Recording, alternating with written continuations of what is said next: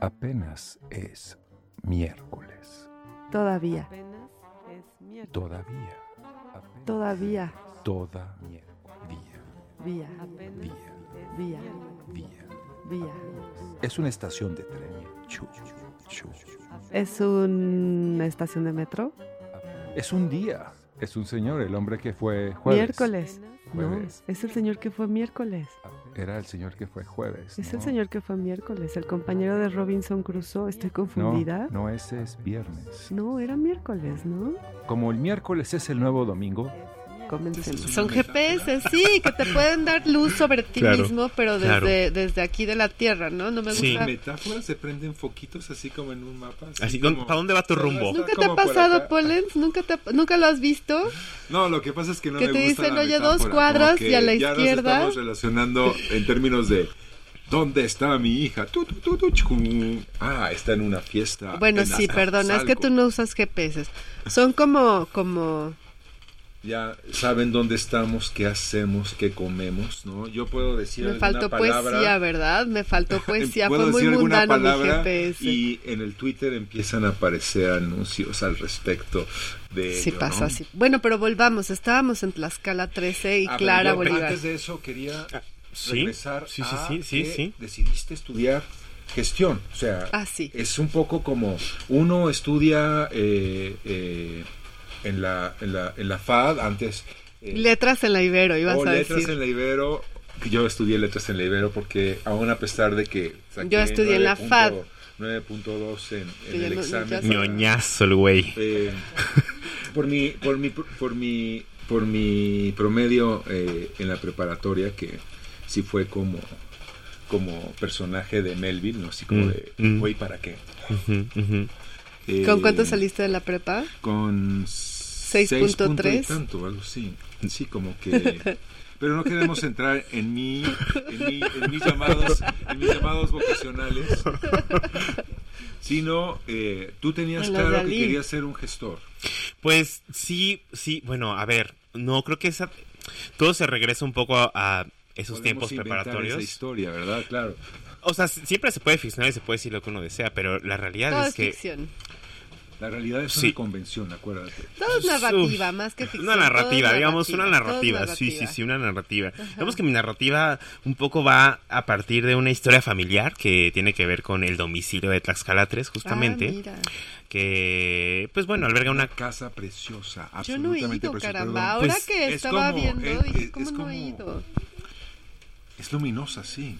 Sí, Hay como que entras como en pasadizos. ¿Sabes es por qué no he ido, mágica. Poles? Sí, sí Porque tienes, Hay tú no me has cuestión- invitado, Hay ¿eh? toda una cuestión árabe. Ahí como Fíjate. de entrar. a- a- hay distintos niveles de acceso en ese lugar. de hecho. Justo, una de las artistas con las que colaboro, Aileen Gaboner, que es de Perú, que recién terminó su programa en Soma. eh, ella también trabaja como mucho la, la cuestión eh, mística alrededor de su obra. Entonces, la instalación que tenía colocada en Soma, en este programa de estudios para quien no ubique Soma o no reconozca Soma, que es este proyecto de Joshua Cohn y los artistas de los 90 que para mantenerse en la memoria colectiva hacen su el programa de estudios. Bueno, esa es mi interpretación.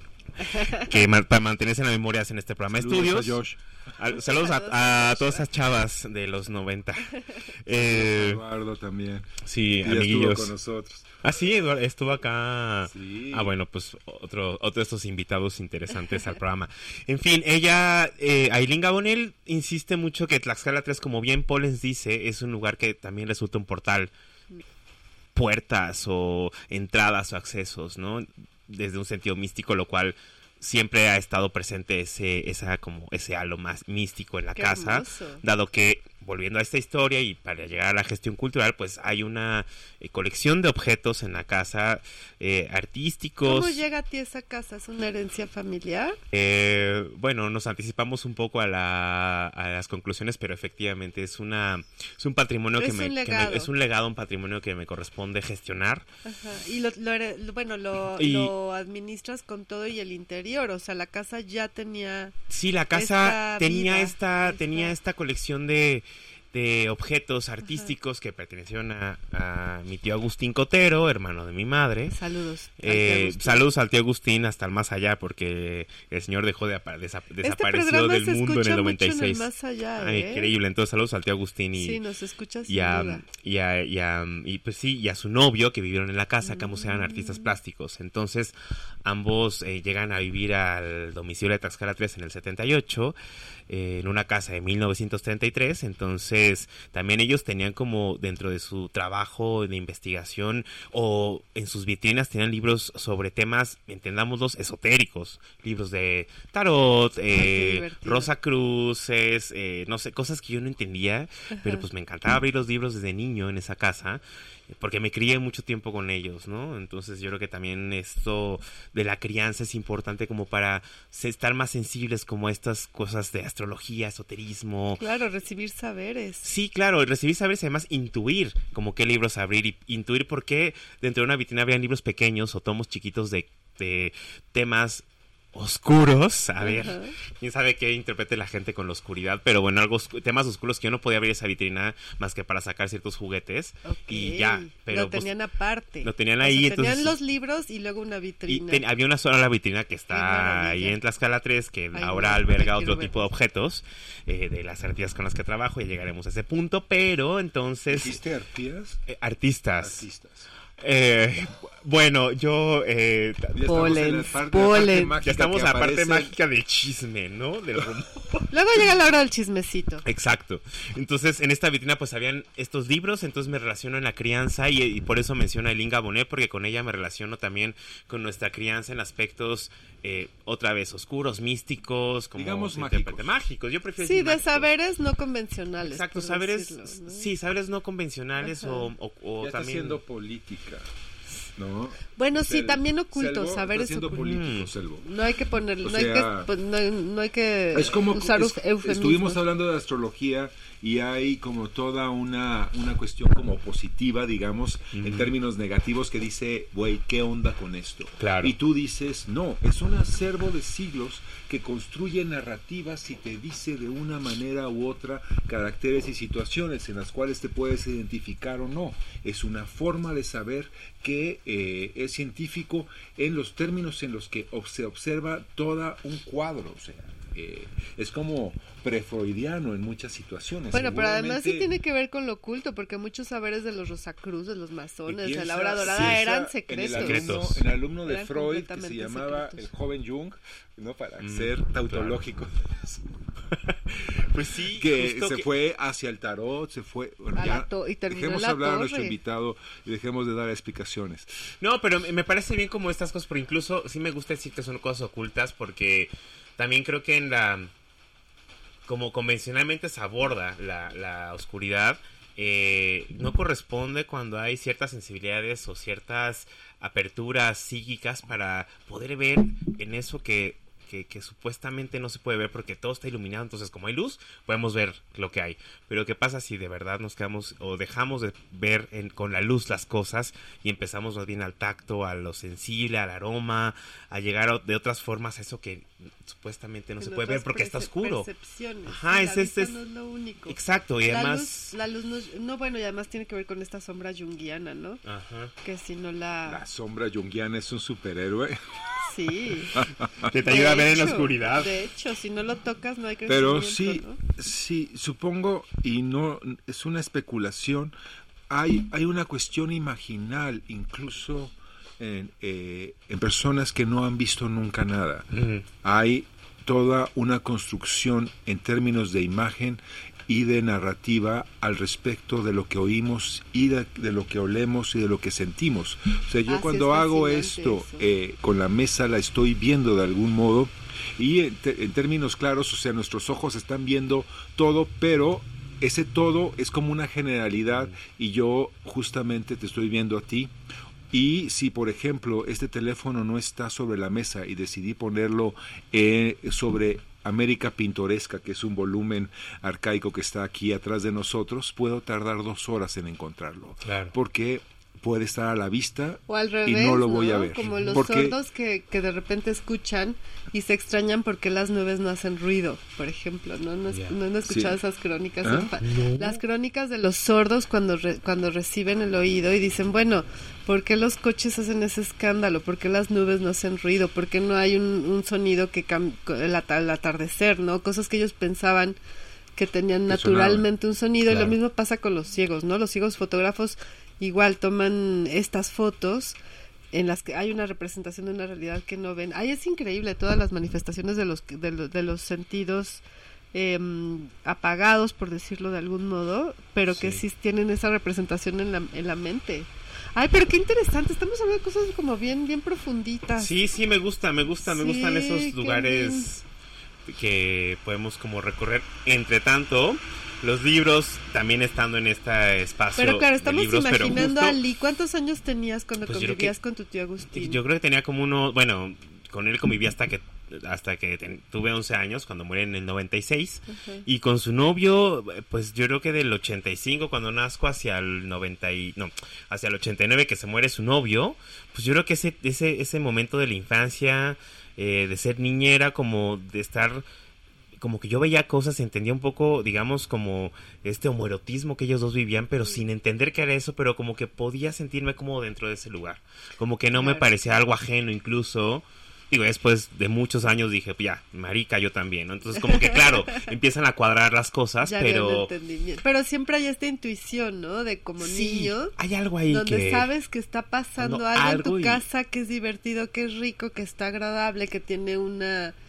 Ahora sí que una vibra. ¿no? Sí, claro, y eso de la diversión es súper importante porque además como que crecer en esa casa resultaba muy divertido. O sea, la primera ópera a la que fui tenía cuatro años, en Qué 89, divertido. a ver la, eh, de Héctor Berlioz las, las Troyanas en Bellas Artes. Imagínate un niño de cuatro ópera años francesa. Sí, o sea, y además una ópera de tres horas, qué pereza, pero yo estaba como entendiendo que lo que estaba viendo ahí lo ponían en los discos, bueno, los LPs, en la consola, y yo hurgaba en los libros. la casa, más bien Sí. de la casa trascendió el Palacio de Bellas Artes. ¡Ay, qué bonito! Sí, entonces era súper chido porque era de la Roma ya, claro, hecha mierda la Roma en esos momentos porque el terremoto había pasado, pero, pero era como un viaje del centro a la casa, ir a la catedral los domingos, incluso otros niños maricas que conozco de los 80 como yo del 85 tienen sus fotografías, por ejemplo, en el Zócalo dándole paloma, eh, pan a las palomas, entonces como que uno empieza a, a- a reconstruir esa parte de la infancia que también es muy divertida y además con dos maricones pues también era muy divertido, No, hombre, o sea, debe de haber sido una belleza Claro. de vida. Sí, sí, era, sí fue, sí fueron Sí. momentos como bellos. Es una pero bueno. película francesa, sin duda.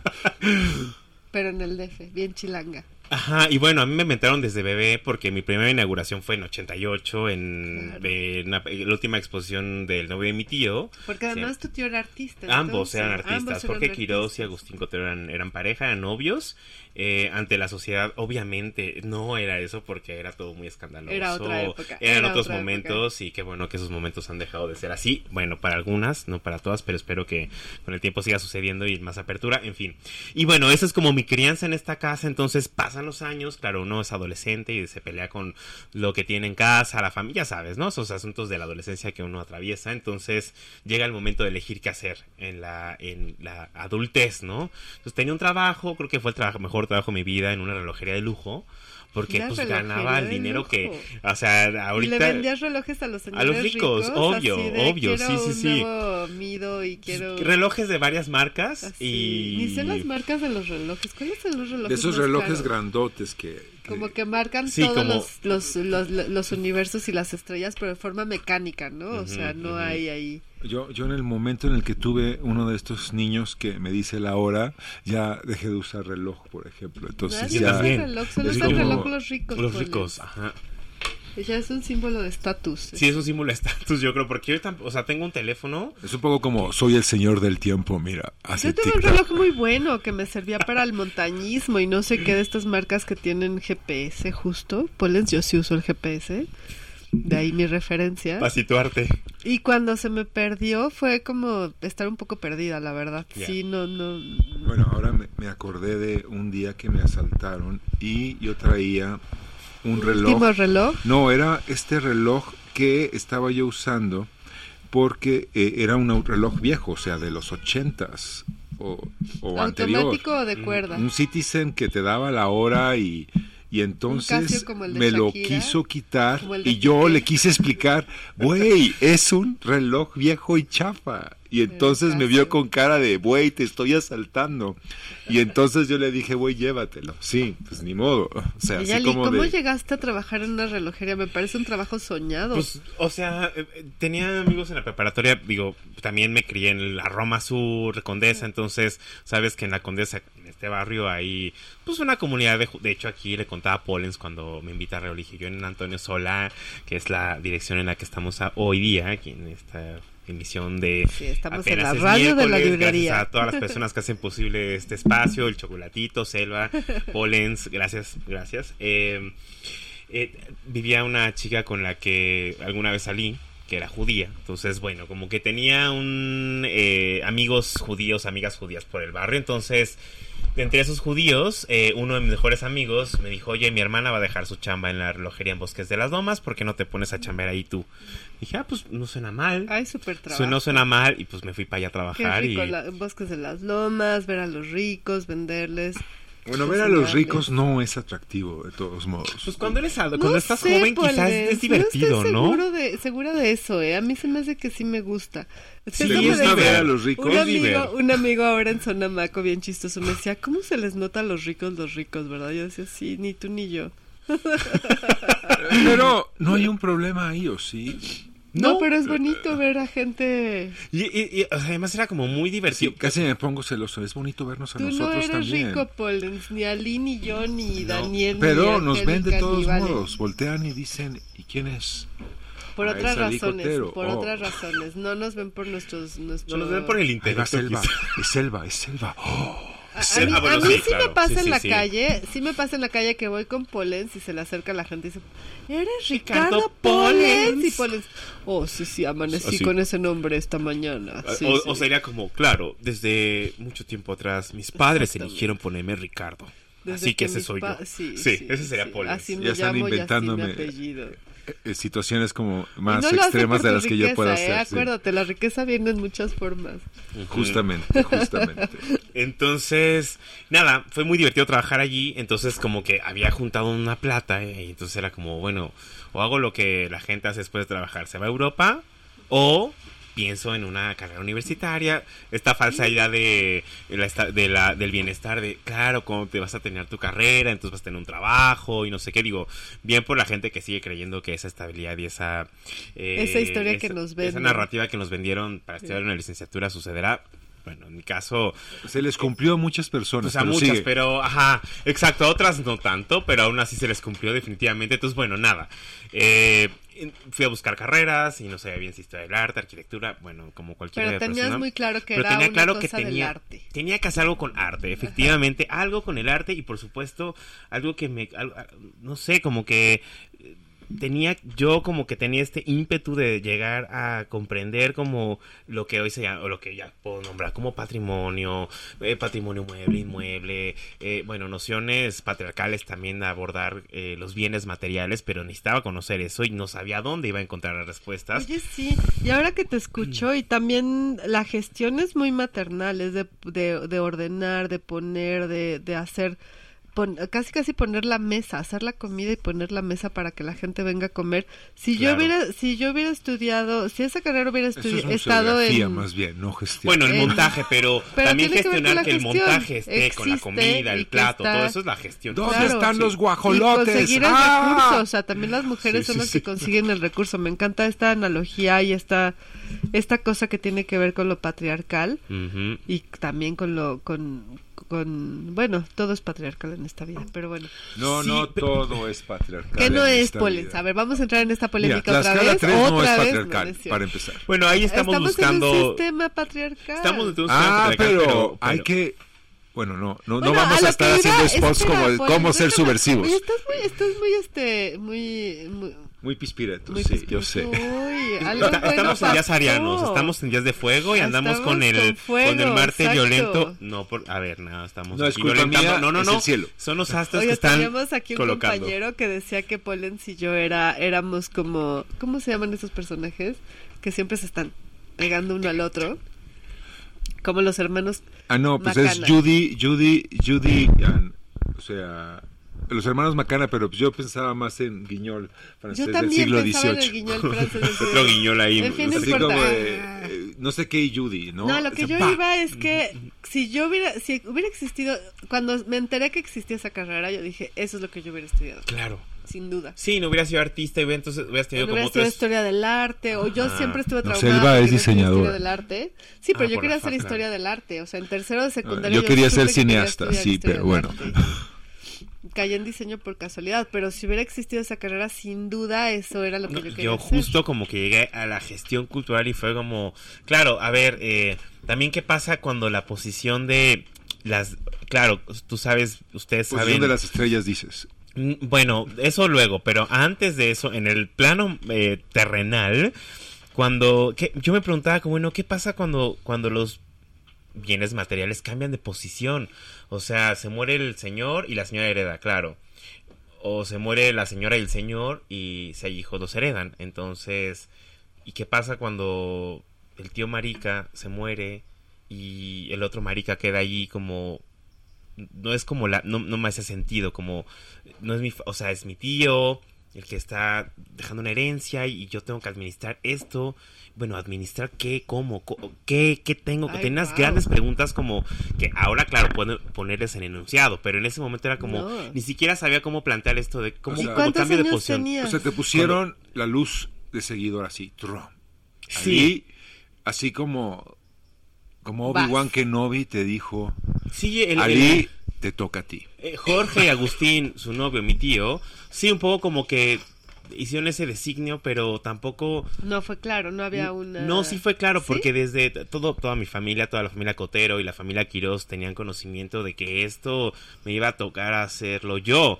O sea, sí era una herencia, pero también como... Una responsabilidad. Una responsabilidad que no tenía ni idea de cómo además también en estas decisiones patriarcales de ocultar, borrar, tú sabes, eso que el patriarcado. Pueden ser matriarcales también, o sea, es paradójico y es yin yang, son dos pececitos dándose vuelta. el matriarcado no existe, el matriarcado está sujeto al patriarcado que es el Hay una novela De, de mi amigo Rómulo Gallegos que dice no, o sea, Doña Bárbara existe. No, no, no, no, estás completamente confundido, pero no vamos a entrar en estos detalles. Sí, hoy no. Piensa, piensa en Kate del Castillo como símbolo posmoderno de lo mismo. Nada pero que ver. saludos a Kate. Patriarcal. Pero mira, no vamos a hablar de eso. Es paradójico, pero vamos a dejar hablar a Lee sobre este momento en el que se le da el, el, o sea, podríamos pensar como la espada láser, tal cual. ¿No? O sea, puede ser un cetro, puede ser un papel, puede ser así como Obi-Wan dándole a Luke el sable de luz, ¿no? Que la palabra mi legado me parece fantástica porque es perfecta para decir, para darle esta feta, te toca. Sí, como te va a legar la cosa. Yo ya hice todo esto, ya es muy bonito, porque además, bueno, te lo digo mm, por, mm. por, mi propia experiencia que heredo la librería de mi madre. Claro, claro. Entonces heredas 25 años de trabajo de una persona. Exacto. Que están montados sobre otros 25 años o más tal vez de otra persona. Entonces hay como una sucesión y si hay una responsabilidad que dices, te toca y dices, híjole, pero yo estaba en otras cosas. Yo quería servirme a, a, vivir al sur de Francia en una casita blanca. y Yo quería irme con esa, justo con esa plata que había hecho de trabajar por varios años en esa relojería.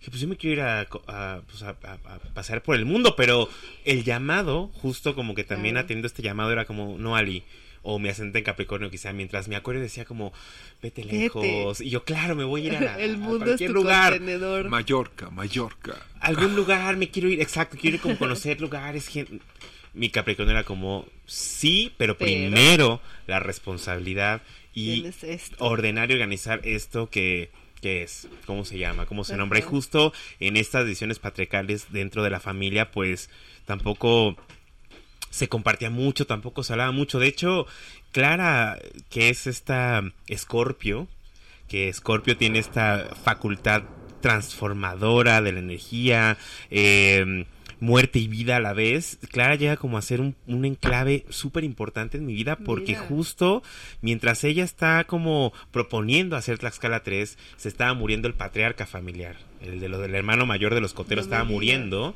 y entonces... eh, que en paz descanse el tío Ismael, Saludos pero justo tío Ismael. ajá, hasta el más allá escuchando. se estaba muriendo él. Clara estaba como junto con Ricardo Sierra en ese momento, Lorena Tavares y Julián Andrade estábamos como transformando la casa para, eh, pues eso, ya iba a haber una sucesión, ahí iba a haber un cambio de posición que en el cual en ese momento ya estaba como más... eh, A ver, pues vamos en el tiempo. Reci- eh, mueren los tíos. Un tío nomás. Ah, bueno, bueno, bueno, muere el tío que me hereda, mi tío Agustín, claro. cierto. Ok. Sí, sí, Muere sí. el tío, heredas, bueno, no heredas, sino heredas la responsabilidad, el, el quehacer. Ujú. Estaban contigo Clara y estas otras personas. En el 2018, Ah, cuando... que- 2019, sí, cuando están justo... En, en prepandemia. en prepandemia, 2010, sí, sí, 2019 exactamente, sí estaba, claro, bueno, entro a gestión cultural, estudio gestión cultural, eh, encuentro las respuestas de patrimonio y las nociones que desde la política cultural pude comprender cómo nombrar, cómo relacionarme con esto, y claro, tardó un tiempo para que el patriarca hasta que se muriera el patriarca era la decisión que se puedan abrir los archivos para que yo pudiera enterarme de un montón de secretos. Entonces uno entiende la violencia del archivo, que además son temas que me interesan mucho el archivo y entender las violencias del archivo desde mi propia experiencia. ¡Oh, qué importante! ¡Qué bonito! En- Exacto, o sea, importante, bonito y a la vez duro, Duro, revelador y, y además soy hijo único, ¿no? Entonces también como que eh, esta posición del hijo único, como vivir en soledad, esas... Claro, no tienes a con quién compartir o a quién echarle la bronca, ¿no? No es ¿Con como... quién pelear? ¿Con quién Sí. pelear? ¿A quién decirle, oye, No, hermano, hermana? ¿quién decir, bueno, yo me voy al mundo, ahí te quedas tú con la bronca, me- ¿no? Sí, sí, pues no, entonces que hay una responsabilidad y como también de nueva cuenta, como volviendo a estas violencias patriarcales, pues un montón de asuntos alrededor de los hermanos de mi madre, en fin, cosas. Se supera ese momento y entonces llegamos a Tlaxcala 3, 2019, entonces con Clara que bien hace esta propuesta de inauguremos el 1 de febrero Tlaxcala 3, que es acuario como Pero ustedes platicaron así de que, Sí, oye, tengo esta cosa sí, y esta sí, cosa. Entonces Clara dijo, oye, vamos a hacer esto. Y tú dijiste, bueno, pero hagamos también Claro. esto otro. Pues mira, justo en ese momento estaba en el radio, estaba en Radio Nopal. Ay, saludos a Diego. a Diego Aguirre, exacto, que abrió las puertas y me invitó justamente con mi amiga Lorena Tavares a una intervención un día que estaba en una... eh, eh, se confundió en Instagram, yo tenía un proyecto antes llamado Oro, Oro, Oro, Oro, que era un proyecto de disolu- disolución autoral y que el arte correo y la poesía visual. Entonces, un día el Diego Aguirre se confunde de Instagram, como con muchas personas, incluidas mi querida Solenaro. Que se confundió. Saludos a Sol. Saludos a la Sol, que me confundió que la cuenta era de Mauricio Marcín. Y Diego Aguirre pensó que era alguien que estaba difundiendo el trabajo de Ulises Carreón. No sé qué se imaginó Diego. O sea, hubo ahí una mezcolanza Sí, confusa. o sea, lo cual estaba muy bien porque la intención del oro, oro, oro, oro al disolverse, incluso como este, este mismo eh, poema, eh, poema plástico del Matías Geritz, que justo de ahí tomó el nombre pues de oro, oro, oro, como ese poema que no tenía un significado propiamente este que está en el, con el eh, Ay, este qué poema bonito, plástico. Ali, qué culto eres. Sí, es que- Matías Gueris, no Ulises. No, no, son Ulises, son cosas distintas, distintas. Son cosas distintas. Son distintos personajes, Ulises. lugares, o sea, es, Mm. eh, eh, perdón, eh, nada más, eh, eh, eh, Acotación cultural. Sí, eh, Matías Geritz es Quetzalcóatl el que viene y nos trae el fuego nuevo, y Ulises, pues es alguien que tiene que huir a darles el fuego nuevo de regreso a los europeos ahí en ese eh, eh, red- red- reducto en el que tenía la librería, por ejemplo. Es Claro. como paradójico. Sí. Y bueno, el fuego y lo llevó con el aire, porque quiero decirles, amigas, que Ulises Carón era acuario. Ah, era acuario Ah, claro también, que no sí. lo dudo tantito, Sí, sí. todo acuario. Era Todo acuario, por ¿Y eso- Matías Geritz? Matías Geritz, no recuerdo, la verdad. ¿Qué, ¿Cómo de qué le ves cara? Ay, no. Investiguen, eh, público, Ahora- escucha, y díganos Quizá- qué signo era Matías Geritz. Exacto, quizá podemos poner una canción, propondría, como para eh, buscar qué signo era el Geritz. Eh, me gustaría que pusiéramos una canción de Massive Attack, que es mi banda favorita. Eh, que por cierto, su último disco salió el 8 de febrero del 2010, el día de mi cumpleaños. O- otra vez acuario. Otra vez, el día- es un disco acuario, acuario. Bueno, y justo esta canción se, se llama Tree, que tiene que ver con la suerte del número 3. Y justo Ay, mi qué trabajo. místico, Ali, qué justo bonito. Tlaxcala 3, crecí en una casa en la Nueva Santa María en el número 33 en la calle Frambuesa y el 3 definitivamente es como mi número y esta canción habla del número 3. Y el número Así de que, Dios. ajá. Así que pongamos la canción, volvemos a apenas es miércoles, Ricardo Po- Ricarda Pollens, Selvo Hernández y Ali Cotero. Oye, yo, digo que le leguemos a Licotero Sí, este que, que- programa. que- que ya. él haga el programa y nosotros Ajá. ya lo veamos hacer, sí. Volvemos, volvemos en un Volvemos ratico. unos, unos minutitos después de la canción. Gracias a las personas que nos escuchan. Selvo, el programa dentro del programa, eso que no escuchan sí. nuestros escuchas. Estamos con un profesional de la radio y Ali lo hace increíble, o sea, Muchas esos gracias. saludos, esas despedidas. O sea, yo, yo como creo que me está dando un poco de gripa.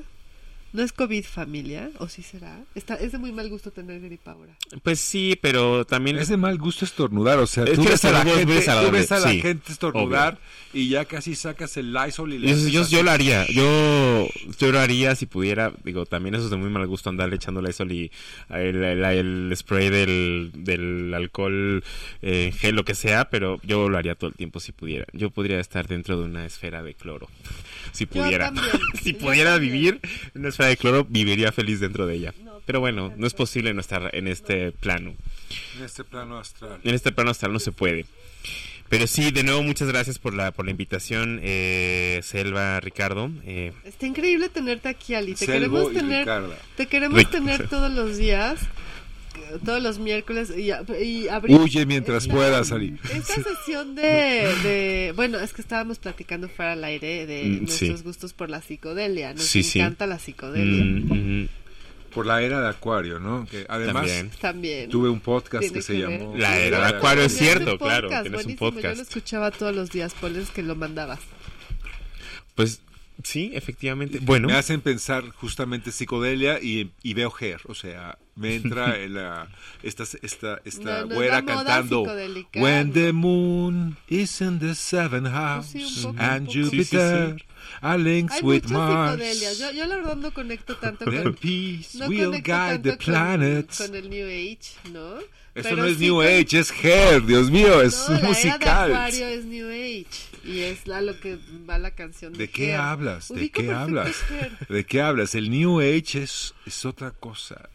Es algo Yo- que yo pasa concibo el New Age plano como- alternativo Tiene a que ver nosotros. con Her y con la era de Acuario. yo creo que sí tiene que ver un poco, según como... diría Tiene que ver con el Soma, pero el de Aldous Huxley. Sí, no, no el de, no el de Avaroa. No vamos, Bueno, a pues invitar, no vamos a invitar a Pollens a nuestro programa de psicodelia. no lo vamos a invitar, No Selva. a No es cierto, no es cierto, Ricardo. O sea, sí, No pero solo para que para que nos, nos cree polémica. Sí, nos, pero nos puede crear polémica y también nos puede trolear si el Ah, Pollens la, lo hace, la ¿eh? nueva Sí. era es que como... nos trolee. Sí, es que Sí. estamos ya entrando a esto.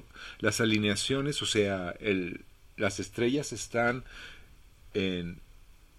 O sea, Marte en Aries es como rudo, o sea, todo está muy complicado. Sí, además... No, y nos va a llenar de fuerza y de Además, poder. Qué algo bueno que muy importante. No, no, eso va a pasar por un lado, como lo que dice Ricardo, y por otro lado también es que entra, eh, volviendo un poco a la astrología, entra Plutón en Acuario.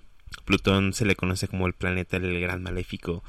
En verdad, digamos que podemos entender todo nuestro sistema. Plutón es malo, mm, el gran eh, Nada es malo. Sí, ni bueno ni malo. O sea, como que más bien la energía plutoniana es, es muy... Es, entendamos el patriarcado de nuestros abuelos. Nuestros abuelos son plutonianos. Entonces, entendamos como esa, esa cosa masculina, ese gran...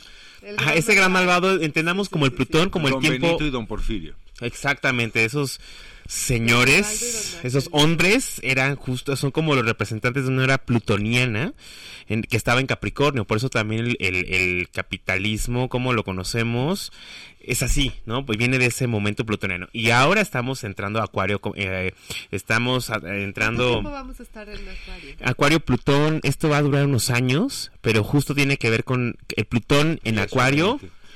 No recuerdo ahora la- eh, justo la No, no cantidad de tiempo. jugando, pero- Sí, no recuerdo la cantidad de tiempo, pero Plutón en Pero son Acuario. años, ¿no? Sí son años, Son claro, años. porque además Plutón, bueno, va en un ritmo que lento, o sea, fueron 60 años del anterior, Se era... van, abuelos no se van. Es como, es como el flashback de, ¿sabes cuánto tarda Plutón en darle la vuelta al Sol? No. Yo tampoco sé cuánto Ahora- tiempo, pero estaría muy bien saberlo. Bueno, Como No, yo creo que 900 sabes, años, de hecho. basta, Pero, vamos a dejar para el programa nuevo que pero vamos a acuérdense, tener. Plutón ya no es un planeta. De Lo descalificaron. Dijeron, Plutón ya no eres un Con planeta. canciones de Her, ¿no? Qué chido. Suena muy bien eso. Entonces justo el Plutón en Acuario lo que hace es como eh, venir a sacudir el colectivo. Acuario es el signo de la colectividad, eh, mientras Cáncer, por ejemplo, es el signo de la casa y de la colectividad familiar o esa manada familiar. Acuario es el, colectivo exterior, lo que está afuera. Entonces, claro que Plutón lo que, lo que va a propiciar en Acuario es que lo, las lo que, lo que se ha venido cuestionando por muchos años de qué es comunidad, qué es colectividad, y que a las del arte contemporáneo les encanta cuestionar eso de colectividad, eso de comunidad, lo cual está muy bien. Nos gusta Sí, aquí mucho. Aquí ha habido varias. Nos gusta mucho cuestionar esa idea, pero justo lo que viene a hacer Plutón es a romper esa estructura que, que entendíamos que conocíamos por, por, por O sea, colectividad. el colectivo ya se nos va a la colectiva se nos va a transformar. Va a cambiar en otra cosa, por Me supuesto, encanta, lo cual está muy bien. Lo necesitamos, urge como un cambio en el sentido de comunidad, colectividad, para también podernos relacionar de otra forma en grupo, o en Sí, de eso que suceda. De compartir, de Entonces, Lenin y Stalin también eran plutonianos. y, co- y cooperativos. mm, mm, no, no eran cooperativos, ¿no? cooperativos? No, no tanto. No, ¿Sí? plutonianos. Yo Eran hablando de- plutonianos, ellos eran Sí. plutonianos, sí, sí. Es todo lo que estoy diciendo.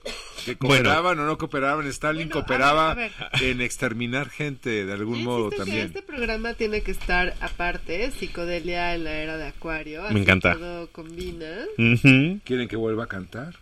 No, ¿verdad? No, no ahora, no ahora, Polens, gracias. Canta en tu corazón y transmítenos tu corazón Queremos cantando. regresar a Tlaxcala 3.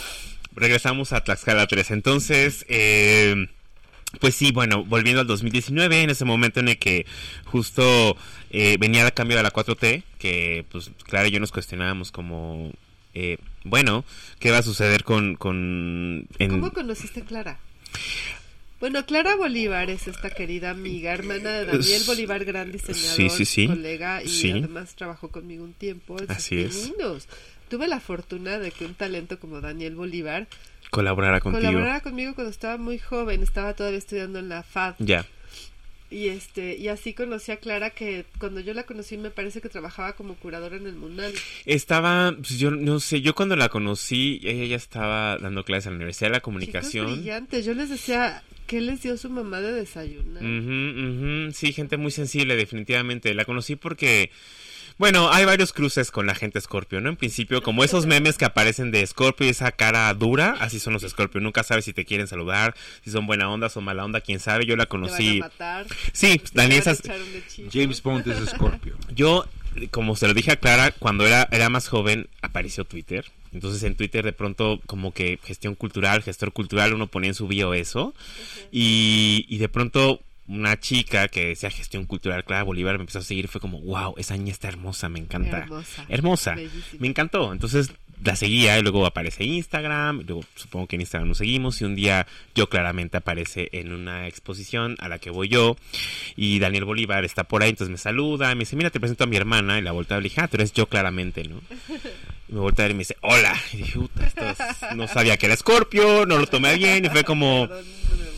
Esta chava, ¿no? Entonces eh, pasa el tiempo y me invita a una investigación que abre sobre historia política de objetos en Bikini Wax.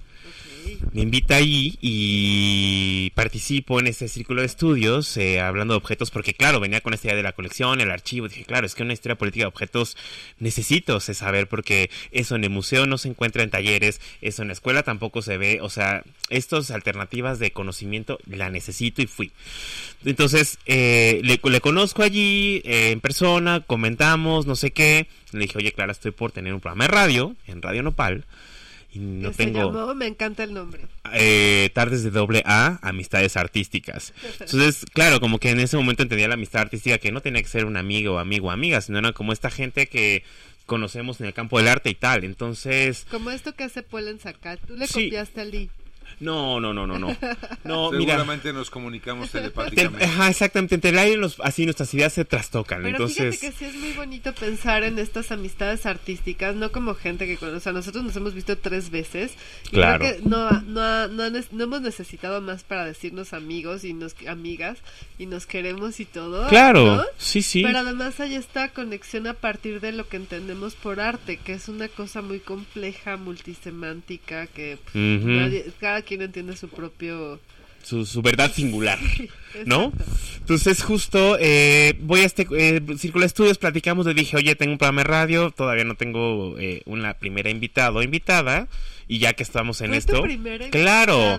Y la vieja al final se quedó conmigo conduciendo el programa durante mucho tiempo más. Ok, O sea, al final llegó como invitada como invitada la primera vez y después la invité a que se Bueno, quedara y pausa, se quedó. Una pregunta para nuestro productor. ¿Se puede escuchar Amistades Artísticas AA? ¿Cómo era el nombre? Tardes de doble amistades artísticas. Ajá, en Radio Nopal. Sí, sí, nada más. ¿Cómo, a- cómo a- Es ah, que nuestro bueno, productor, bueno, el productor el es, es eh, colaborador actual de Radio Nopal, ¿cierto? nuestro querido Alejandro Jiménez Ah, trabaja exacto. en Radio Nopal y nosotros estamos aquí por Radio Nopal. Ah, porque estamos está el mensajito, ¿cierto? mensajito. Claro. Todo es culpa de Diego, sí. Saludos. Diego Aguirre, muy bien Diego Aguirre expandiendo su Oye, mensajito. Diego, es que Diego ha hecho tanto por... por, por Sí, sí, sí, sí, sí, o por supuesto. Yo, yo conocí a Diego en el CCD cuando estaba la estación de radio ahí. Sí, yo Y también, más o menos. Hacía este programa que se llamaba La vocación renacentista en mil usos. Al que yo en fui el de cual, invitada, pues sí. me invitaste.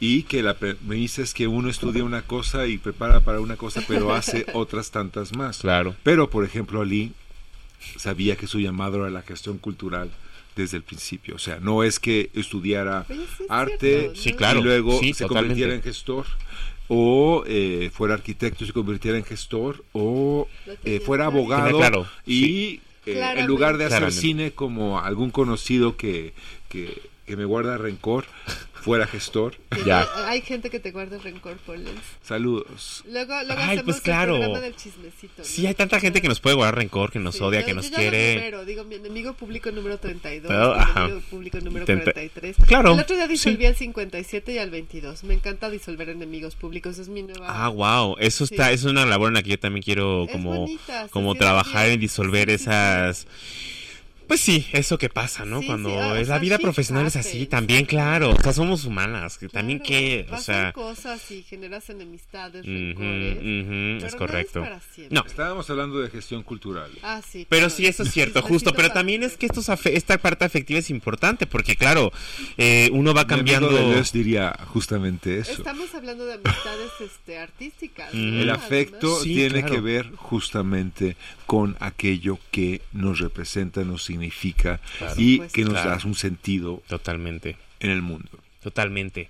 Los Entonces, lugares, ¿no? eso, justo. Y entonces, bueno, pasa el tiempo y Clara, yo un día en el programa de radio, como que un día le decía como, oye, pues es que justo mi mamá me, como que intuyó y me dijo que, pues que si hacíamos algo en el futuro, güey, mi papá me dijo exactamente lo mismo, ¿por qué no armamos algo? Le dije, bueno, ya, tenemos esto de las amistades artísticas y empezábamos a juntarnos los martes en mi casa, no tomábamos cerveza, tomábamos un poco de café y fumábamos mucha marihuana. Entonces los martes de porro en Tlaxcala 3 para las amigas cercanas era el día que podían venir ¿Por qué no a... invitaste a tus Ay, Selva, no me digas, ¿eh? Porque cine se te invitó varias veces, pero la señora muy ocupada Ay, en la oficina y no sé qué, ¿verdad? ni quién sabe qué, no sé qué, la señora, o sea, no me reclame. Ya, ya estoy más libre, Ali. La Bueno, me ha dado libertad y tiempo. Ahí está. Entonces, eh, por eso no fuiste en ese momento. Pero justo era lo que hacíamos los martes de porro. Martes eh, de Marte, fuego, encender el fuego, encender el porro y ponernos a generar ideas. Y claro, lo que nos juntó a mí y a Clara en ese momento era nuestro interés por los conceptualismos latinoamericanos. El arte en los 60, 70 y 80 nos movía muchísimo y teníamos estos ideales incluso de cambio, ¿no? Como de, sí, hay que dejar un legado, sí hay que hacer algo, sí hay que dejarle a las generaciones futuras, sí hay que tener una dirección postal al licotero, una dirección postal y ya la tenemos. Es Tlaxcala número 3 porque trabajamos en el garage en mi casa. Entonces, eh, ahí nos juntábamos a constelar, a hablar de su familia, de mi familia, tener una complicidad muy Ay, importante. increíble. Y llegamos al 2019, al 1 de febrero, por propuesta de Clara, de Lorena y de Ricardo, Lorena Tavares y Ricardo Sierra, quienes les envió saludos, que Saludos, es tocayo muchos. del Polens, el Ricardo Sierra. Impresionante artista, saludos. Sí, y de hecho tiene su estudio en Tlaxcala 3. Eh, pues nada, eh, abrimos Tlaxcala 3 como un espacio que estaba formándose como una oficina de acompañamientos artísticos, retomando la doble A, era como ser nuestra oficina de acompañamientos artísticos y eso es lo que ha sucedido durante Tlaxcala 3 y las bases de Clara teóricas, por supuesto, desde la curaduría de, en Arquella, en el archivo, las ideas de archivo, Melquiades Herrera, eh, la escuela también que adquirió con Solenaro al estar en la celda contemporánea y demás. Y yo por mi lado, pues venía de trabajar en festivales como el Cervantino, el FMX o Festival Centro Histórico, en el Museo Jumex, Casa Vecina, como que ya traía estas cosas de ahora sí ya voy a dejar de poner mis ideas en los proyectos de la gente, o sea, ya quiero hacer lo propio, voy a cumplir 34, tiene que ser ahora, y si no es ahora, si no es en el cambio de la 4T, que puede ser fantástico, el cambio puede ser una mierda como es para cultura actualmente, habría que hacer, había que hacerlo, había que arriesgarse, había que visionar hacia el futuro. Entonces, eh, un detonante para que esa casa pudiera ocuparse como hoy se ocupa fue las mi casa fue las las las casillas de votación para la 4T y inicialmente me buscaban para cumplir con mi labor ciudadana de ser representante. pero, o sea, todos votamos por AMLO. Yo voté por AMLO y lo publiqué en mi eh, Instagram. Cuarto de preparatoria, sí. Pero sí que le ha dado a la cultura y sin embargo has estado estos años de la cuarta T haciendo si no queremos. y la pandemia. Podemos hacer un programa sobre la cultura y, la 4T. Qué, tanto qué tanto y qué tanto no, porque yo pienso que, había había había flujos pero no pero iba a los cauces equivocados, o sea, como que como que te podía dar, ¿eh? podía darte el podían darte el boleto así como de, "Güey, ¿sabes qué nos sobró este boleto y vas a poder hacer lo que puedas hacer", pero mientras tanto estaba como eh, eh, la, la línea dura o el, el mainstream, ¿no? Hablando de próceres, otra y otra y otra y otra. Nos vino muy mal a la cultura porque sí los presupuestos se frenaron, pero yo sí fui testigo de muchísima corrupción en la cultura, ¿eh? También todo eso se frenó. ¿Queremos seguir hablando de eso? Sí, hay un freno. No, no, no, mira qué pereza el gobierno, qué pereza la institución, las instituciones. Me dan Estamos hablando de este proyecto luminoso. Pa, pa, pa, pa, no, lo interesante y a lo que íbamos es que viene el, la falta de presupuesto gubernamental viene una pandemia. Bueno, que no sabíamos qué iba a pasar, exacto, pero y justo como para paliar esa como iba a durar dos semanas. Ajá. Sí, ¿te acuerdas? Como el, no se preocupe, no se preocupe, la semana que entra podemos salir todos. No, no, no va a ser esta semana. Tal vez el mes próximo. Ricardo y, y Lorena, eh, inventando Tlaxcala, inventando Tlaxcala tres juntas en ese momento. Qué iba, a pasar? Después de que, o sea, cierran, la, cierran el puesto de, de votaciones. Sí, cerramos el puesto de votación. O sea, se hizo la votación, se liberó ese espacio que era una bodega, estaba tomada por decisiones patriarcales. Ese garage de la casa de Tlaxcala estaba tomada como, como bodega y eso fue el momento de tengo que cumplir ante la familia, tengo que cumplir con mi labor de ciudadano ante la ley es legal, tengo que hacerlo. Y como esta gente patriarcal que dijo, claro, cumple con esa la obligación, fue como estos idiotas lo entendieron perfecto, pues son idiotas, hombres idiotas. Entonces, eso puede ser un título para un libro de memorias, decisiones patriarcales. patriarcales de hombres idiotas. No, Lo siento, amigos, idiotas, pero así como una descripción del mundo actual, no, es cierto. No, no, no, bueno, sí, o sea, Alejandro que Sí, lo siento los heterosexuales, perdón, amigos, piensen, piensen que las decisiones patriarcales, el patriarcado, el patriarcado es una referencia oscura que ustedes jóvenes escuchas no la tienen, que es los hermanos Lelos que eran dos cómicos, los polivoces, ¿no? Eh, y decían, hola hermano Lelo, hola hermano Lelo. Eso es como la estructura patriarcal. ¿Qué pasa entonces? Nada, es un pequeño, es un pequeño momento, un desliz. Sí, Regresemos, Selva controla el mundo. ¿Qué está pasando aquí? Pero queremos saber qué estaba pasando allá. Allá en 2019. 2019 en el borde. Ah, eh, nuestro productor tiene una pregunta. Ah, que... Tengo el programa de Tardes Doble A, ¿lo quieren poner o...? Sí, si quieres, mándanoslo al. No, más bien que, eh, Que díganos Manuel cuál es el link para que la gente que quiera Hay un- escucharlo lo hay un- escuche. hay un Mixcloud que creo Oye, que... saludos a nuestro querido Emanuel que no pudo venir hoy porque está enfermo. Te, te queremos y te mandamos muchos saludos, querido Emanuel. Y bueno, Emanuel se encarga de nuestras redes, por eso tenemos bonitas redes. Qué bonito. Anti- Sí. Así que que suba el link de, del programa de Ali para que Que, escuchen, creo que tengo ahí, o sea, mira, me encanta el archivo y nunca pude archivar el pinche programa, o sea, ahí tengo nomás tres, eh, perdón, eh, mensajito ahí, solo tres programas, ¿no? No, tuve más, pero bueno, Ah, No, Ajá, mira, una hora y media, exactamente. Imagínate, yo hice este programa en WFM que se llamó WK.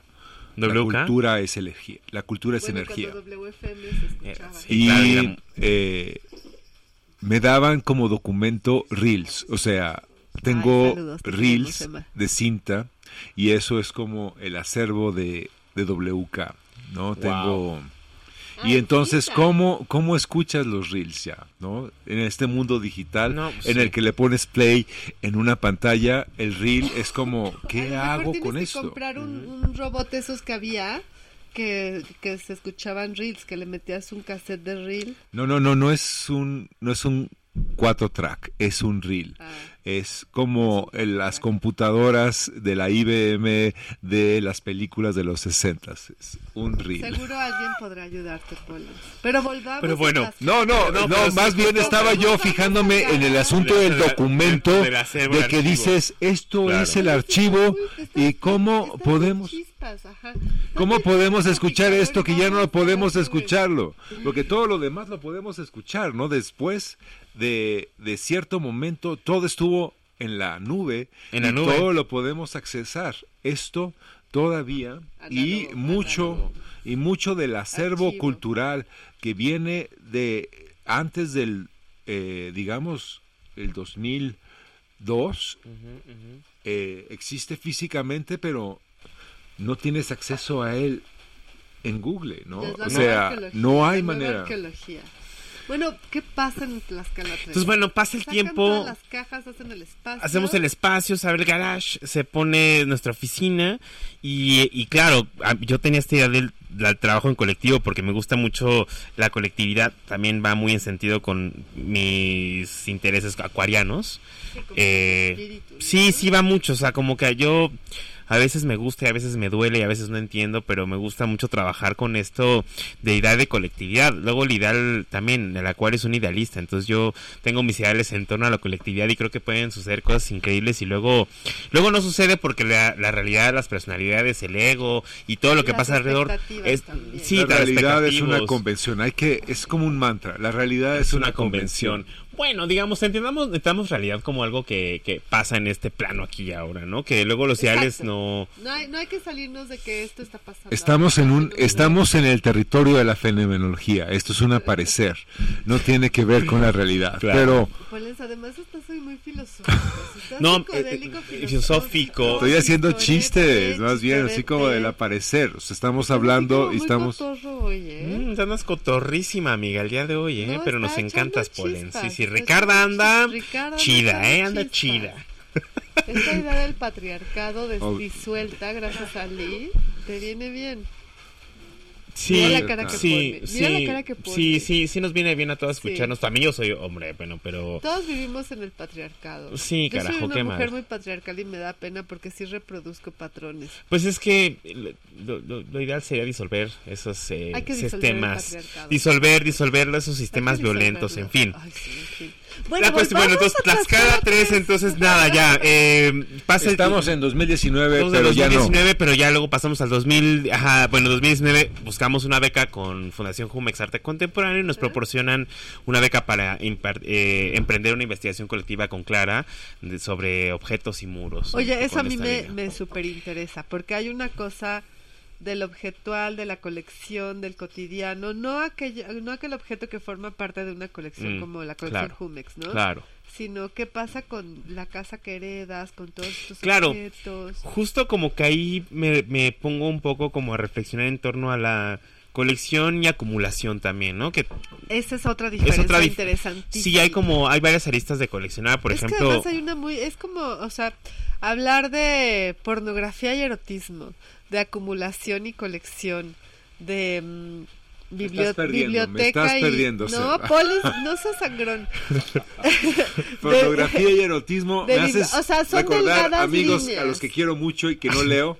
son, como de- de, son "Güey, delgadas peligro, líneas que en peligro". realidad pasan de un lugar a otro Sí. todo el tiempo, todo el tiempo sí. caminan, pasan la línea y ahora es pornografía, regresan y ahora es erotismo, pasan la línea ahora es coleccionismo, pasan la línea y ahora es acumulación. Y nunca, nunca hay una definición clara justo porque tocan estas fronteras, tras, trascienden estas Pero fronteras. Tlaxcala 3 fluye, o sea, Tlaxcala, No, pero estamos Tlaxcala no hablando fluye, de- fluye, o sea, no, Paula, retiene, sino la pasea. conversación, estamos hablando de esta reflexión acerca del ¿Del objetual. patriarcado? No, ay, de- concéntrate, por Dios, estamos en una charla Pollens. O sea, justo, a ver, el flujo del cara pollens en relación a acumulación y colección, justo como que... Además, yo me tenía que concentrar, Pollens, perdón. Sí, o sea, bueno, no, creo que está bien que la, la dispersión, creo que está muy bien, pero justo como que estas dos eh, enclaves, bueno, no, estas dos nociones de eso, acumulación y colección y flujo en Tlaxcala 3 es algo que podría explicar ahora mismo diciendo que la casa también se convierte como en una estancia de objetos. Exacto. ajá. Yo viví mucho tiempo la acumulación y la acumulación no es algo que con lo que me que, me guste vivir yo en mi vida cotidiana porque tengo esta luna en Virgo que me pone que si no encuentro las cosas en el lugar donde Queremos están orden los virgos. sí o sea No las ves, no las encuentras Nos y te no, encanta. sí, no tiene por sí. qué no estar esa cosa ahí, no tiene por qué no estar allá, o Esa sea, parte Virgo a mí me fascina. Convivo muy bien con ella. mira, Qué hoy bueno, ¿eh? hoy Qué tú- bueno, qué bueno que lo disfrutas. con tu ascendente, pero en una luna hay mañanas muy difíciles como la que hoy tuve. Claro, las mañanas O sea- de luna, de, con luna en Virgo me imagino. Son- dientes así como decir, la mañana de Ali, por ejemplo. No, no, bueno, y mucha gente, mis amigas lo saben, ¿no? Como que digo, bueno, las mañanas es una cosa difícil en algunos casos, en algunos días. Algunas Particularmente mañanas. hoy fue un día difícil de la No mañana. todas las mañanas del mundo. No, no todas las mañanas son así, pero porque hay rutinas para justo como atender otras Hay, hay cuestiones. noches que atender para que la mañana. Yo hago eso. Es que Todas sí, las es que noches las tiene noches- que estar mi recámara ordenada, la cortina Sí, yo también. cerrada Sí, sí, sí. exactamente para que solo entre el rayito de luz a la hora, sí, no sé sí. qué, dependiendo de, o sea, Mira, Sí. entre mis talks yo podría, yo antes de dormir, Suena tóxico eso, sí. mira, El Capricornio es como que se puede relacionar, pero no es tan así. No, resulta, resulta que abres los ojos justo a la hora adecuada, está entrando la luz por donde debe, está la ropa guardada, está la cama semi Pero es que yo lo Sí, veo sí, y sí, digo, eso sucede a pesar de mí. Yo no tengo control sobre ello. Sí, que claro, sí. pasa, pasa. no, no, no. Pero Virgo dice, no, Virgo. es No, como personaje de, de lemas, épica, ¿eh? de O épica sea- de película de todo tiene que moverse No, como yo digo, de todo sí, debe claro. estar aquí. Claro, claro, para que sí. abras sí. los ojos y haya cierta belleza. Mi- Sí. Mis lemas son... Tengo una madre mis Virgo, lemas yo son sé la lo cama es, tendida, como los trastes lavados, muro. la mesa sí, sí, sí, sí, sí, recogida. sí. Selva, entiendo. No, no, no, pero piensa dices, la ¿eh? O forma sea, paradójica. Virgo diciendo quiero que todo esté tirado. Es. ah, No, no, ya hay eso una no contradicción, Sí, eso no no Los que no sabemos quiero bien, que sabemos todo que esté quieto. Quiero que todo esté como está. Oye, oye, no, no, no nos distraigamos. Estamos pensando en Tlaxcala 3, en la no, pero Tlaxcala fluye. La cuestión Pero, objetual. sí, lo- lo Ahí esa es la parte que me interesa. Esa parte de los Ajá. objetos que también como claro, Selva y, yo de alguna manera pues tenemos estas relaciones con los objetos que vienen, como decía al principio del programa, viene de una generación, hermanas, otra- Virgo. Sí, y, y también, No, bueno, delegado, hablamos de delegado y una cosa que paréntesis del Virgo, yo si puedo aspirar antes de dormir la camita y el alrededor, eso me da una paz. A mí también. Para el día siguiente es para decir, claro. Además puedes descansar. Si te hiciste ya el skincare antes de dormir, Obviamente, duermes obviamente rico. delicioso, despiertas. Y si no. Eh, bueno, en fin, esas son cosas que pasan en la ¿qué casa de las 3, exactamente. Pero justo, eh, si estas esto- este- esta idea de, le contaba a Ricardo Pollens recientemente y un poco viniendo al tiempo más actual de Tlaxcala 3, eh, cuando eh, tengo cercanía con Ricardo Pollens, visité un despliegue que justo en y lo que yo organizo en Tlaxcala 3 no son exposiciones porque no me gusta trabajar bajo la idea de exposición Ay, de eso porque queríamos hablar mucho. porque justo o sea yo yo no yo no me gusta pronunciarme como esa ese curador que hace curadurías para museos porque una no trabajo para museos porque tampoco me interesa mucho la institución ya trabajé en el Limba un rato y lamento mucho que haya nacido con cáncer y siga contaminadísimo de un cáncer el Limba que nunca se le va a quitar Yo pobre pensé que ibas a decir, lamento mucho haber desperdiciado tres años de mi vida. no, no, no, aproveché ahí. muy bien ese trabajo porque Yo la posibilidad el económica. Sí, la posibilidad económica y la posición que obtuve en ese momento me dio me dio privilegios que supe aprovechar muy bien en ese momento y la verdad como que agradezco mucho haber sido un burócrata cultural asqueroso como tuve que ser. Ay, a mí me encantó el Lima. Yo pensé que iba a Ay, no, morir. Duré tres años, no, cinco años. No, yo duré casi dos años en una subdirección y estuvo muy bien haber estado allí, ¿En pero qué instancia trabajaste? eh, trabajé en el Centro Cultural del Bosque, Ah. tras del Auditorio Nacional, este espacio donde están las oficinas centrales del Limba y los teatros. Entonces Los estuve teatros.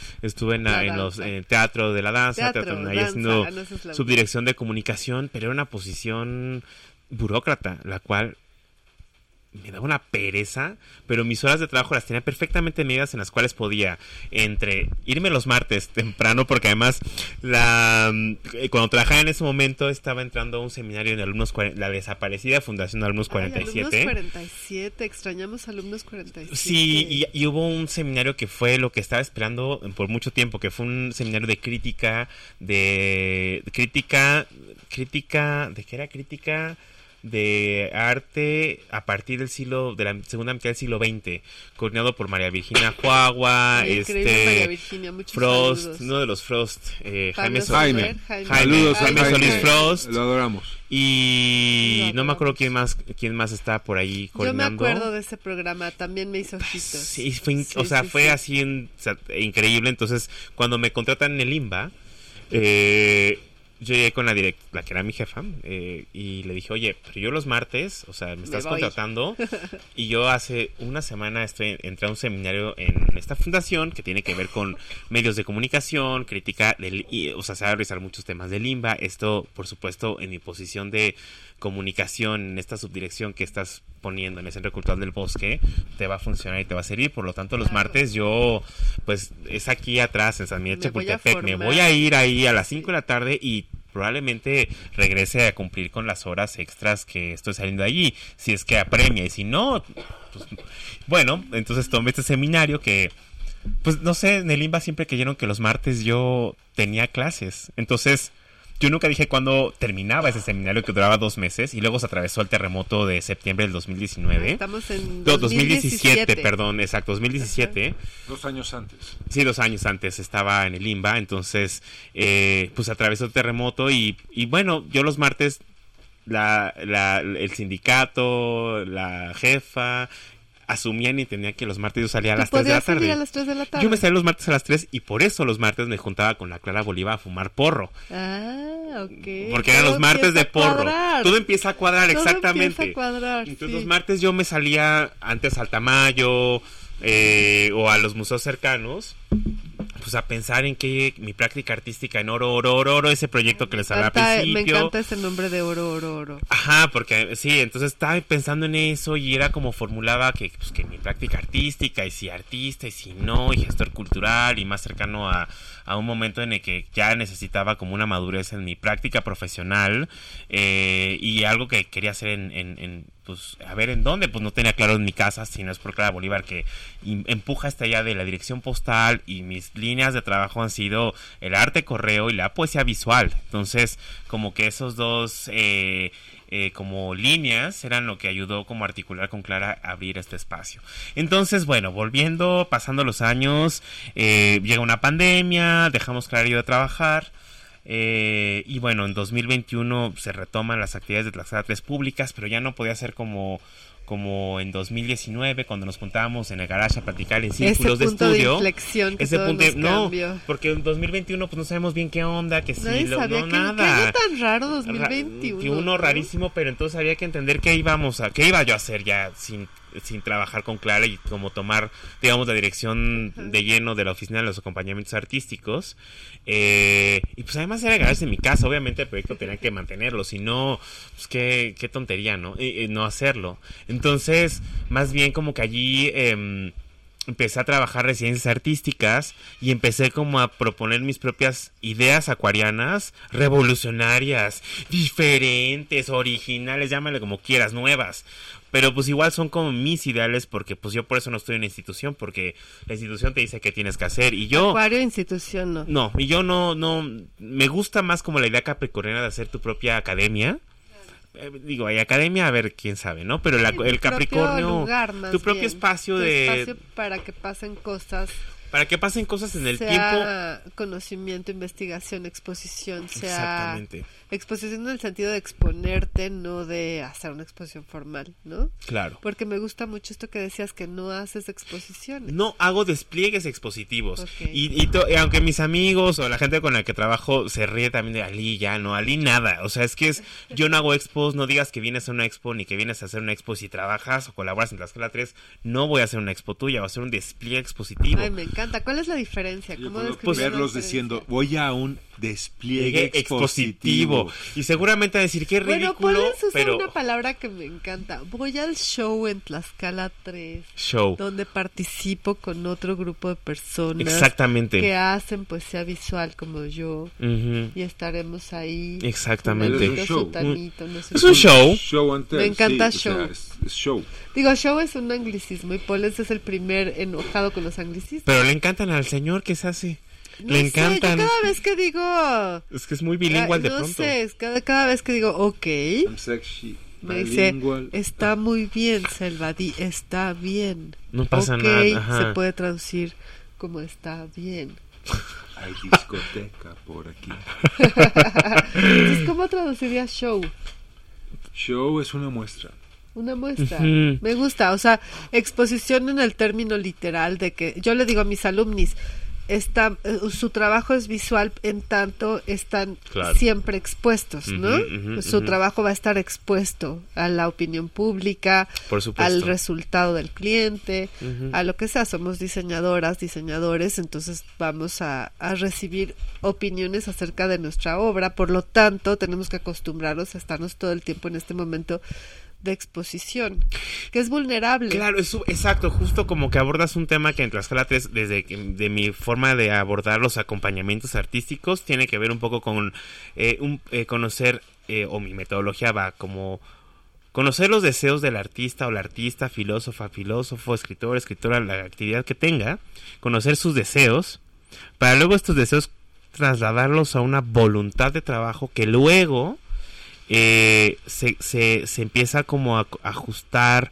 a la al, o a como que empiezo a, a- a vislumbrar el ego también, ¿no? Como que es súper importante el ego. ese señor, El ego es súper importante justo señor que nos por... rodea, permea. Sí, ese, ese, ese, ese ego que, o sea, el ego es súper importante en cuando trabajamos, a ver, somos artistas todas, hipersensibles, por un Oye, lado, Las artistas todas que no tienen nada de ego, no, eso no existe, no, eso no existe, ojalá existieran, pero que han disuelto su ego en favor de la humanidad.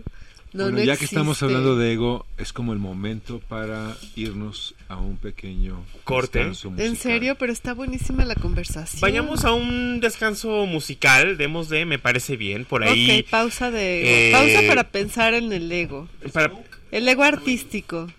Oye, ahora Ah, nos vol- volviendo nos cuentas que, cómo lidias con los egos de los artistas. sí, claro, Las podemos- artistas tienen una ega brutal, ¿no? Sí, ahorita podemos comentar de Ajá, eso. Vamos a un corte entonces en apenas es miércoles con Selva Hernández y Ricardo Pollens. Gracias, por introdu- Alejandro Jiménez. Alejandro por estar en la producción de, de, de este programa, en este Beautiful Alejandro. Niños de Antonio Sola. Qué número. profesional. ¿Qué número tenemos aquí? 67. 63 en la colonia 63A en la colonia 67A Condesa. en la colonia Condesa, Claro. que es la radio de la librería Antonia. Vengan a comprar libros, es una librería. Exacto, vengan a visitar a café, Antonia. Y... chocolate. Exacto, vengan a conocer Macao, tomen un chocolate Pasteles, delicioso. hay gatitos. Si son alérgicos, pues tómense ni un antihistamínico previo. Pero sí que es un espacio agradable para estar. Gracias por escuchar y sintonizar. Y quiero saludar a un par de amigues cuando volvamos de este corte musical. Estamos de vuelta aquí con Ali Cotero y estábamos hablando justamente de... No eran constelaciones, era de egos. Diegos ¿no? y constelaciones, Polens. Muchas gracias. Eh, Sí, bueno, Selva preguntaba que lo del Lego, pero justo antes de llegar al Lego, me gustaría puntualizar que, que el trabajo que realizo en la oficina de acompañamientos artísticos donde pues Pollens ha también estado en este espacio porque este año organicé eh, un despliegue expositivo, lo cual también he explicado la diferencia entre una cosa y otra, pero el despliegue, despliegue expositivo para mí es, atendiendo a esa pregunta de Selva, tiene que ver con más eh, la atención a lo procesual, a los procesos de trabajo de artistas e incluso pensar que en el despliegue se pueden ver trabajos de, de artistas que usualmente eh, pues digo usualmente porque hablando de, lo que entendamos como lugares de exposición, galerías, museos, no dan cabida a los procesos, como que al museo, pues por supuesto no le va a interesar un proceso de páginas, si no es Arquella, por ejemplo, en el MOAC, que podría explorar eso, o quizá el ECO. sí, el ECO sobre todo, más que el MOAC. ¿no? Pero yo, pienso, perdón por meterme, pero viendo exposiciones precisamente mm. en el MUAC y eh, me pregunto sobre los medios y cómo usarlos y desde dónde. ¿No? Podemos tener estas eh, tres o cuatro o veinticinco pantallas. Creo que ahorita hay una pantalla sobre cómo Francis Alice mm. juega con niños con y todo el mundo está, está como más bien encantado sobre mm. cómo es que no se confunde Francis Alice en las pantallas que lo que pasa con Francis Alice en pantalla. Pero bueno, yo creo que después de, del hielo de, me desencanté de Francis. Saludos a Francis de todos modos. Eh, el asunto, el asunto eh, más bien tiene que, o sea, eh, nuestro amigo belga me hace perderme, de hecho, así como que... ¿Quién, Polens? Eh, Francis Estamos hablando sobre, sobre eh, cuestiones procesuales y lo que se puede y no se puede ver. Pero nuestro amigo, ¿qué dijiste? Belga. Belga. Ah. Sí, sí, es bien belga. Francis. Justo como volviendo a estos, entre estas, estas variaciones de las cosas. Ya vino a rescatarme. Atendiendo, atendiendo, eh, gracias Pollens, atendiendo a la pregunta de, Selva, de qué diferencia encuentro entre una exposición y un despliegue expositivo, es que justo una exposición eh, habitualmente se presentan eso, galerías, museos, eh, casas de cultura y demás, donde hay una persona que hace una selección o una curaduría, dependiendo del lugar, el sitio, hace una selección de la obra. La figura del curador. Entonces articula, exacto, una narrativa. el curador. él o la curadora, ¿no? Articula una narrativa. siempre, aunque sea la, es el. El curador. Ya, ya, encontré dónde iba, perdón. Ah. Era sobre soportes mm. y sobre eh, técnicas y usos. El video en el museo. He visto exposiciones en las que, como la de Francis pero la de Francis está muy bien orquestada, ¿no? Todo el mundo dice, wow, ¿no? O sea, ¿qué nos dura MTV? Pero, eh, ¿cómo solucionar en términos museográficos esta, digamos, discapacidad de lo del video para ser algo museográfico, ¿no? Tengo que sentarme en esta sala, ¿por qué no voy a un cine? ¿Por qué no ya hacer un museo completamente portátil. Si su soporte es el video, espera, ¿eh? espera. Yo pensaba eso porque déjame acabar, déjame acabar. Selva, déjame acabar. Se me va la idea, corre, se va. Eh, eh, ¿Por qué, ¿por qué hacer como llenar un espacio de, de, de, pantallas en lugar de eh, acceder a, a, ese tipo de expresión museográfica en términos virtuales. O sea, voy a ir al museo, le pongo clic y puedo ver los, los, videos, los videos a cuadro. Porque, y viendo en esta cuestión de, del documento, o sea, a esta persona hizo esta pieza masiva y aquí tenemos el documento, la pieza ya no está. Mi pregunta es, ¿por qué no si es el museo y es como el gran sepulturero, el gran guardador de todo, genera, en lugar de, ponernos videos, genera otra vez esas piezas in situ, ¿no? ¿Por qué no se convierte en algo que intervenga el espacio museográfico en términos que eh, se resuelvan más allá de, güey, estoy viendo televisión y tuve que ir hasta Ciudad Universitaria para hacerlo? Bueno, es que la misión del museo, los objetivos del museo es eh, resguardar, conservar, preservar eh, una colección, si no, no es museo. Legitimar también. Legi- que es bueno, eso ya son otros términos, Que pero en principio, horrible. sí, pero, pero bueno, sí, claro, la Las políticas del baile, sí. Sí, lo que dice el museo es no vas a verlo en una página web, lo vas a ver Ver en a- el MUAC. Claro. Y vas a trasladarte, y vas a agarrar tu coche o tu metrobús, vas a hacer una travesía para... Mm. Pero a diferencia entonces, ¿Cómo estábamos en Tlaxcala inglés? 13. Boring. Pero, o sea, si vas a ir a ver programas de televisión o, o sea, ya está YouTube en esos términos eh, y hablo sobre soportes, sobre qué tan eficaz es ver videos en un museo, por ejemplo.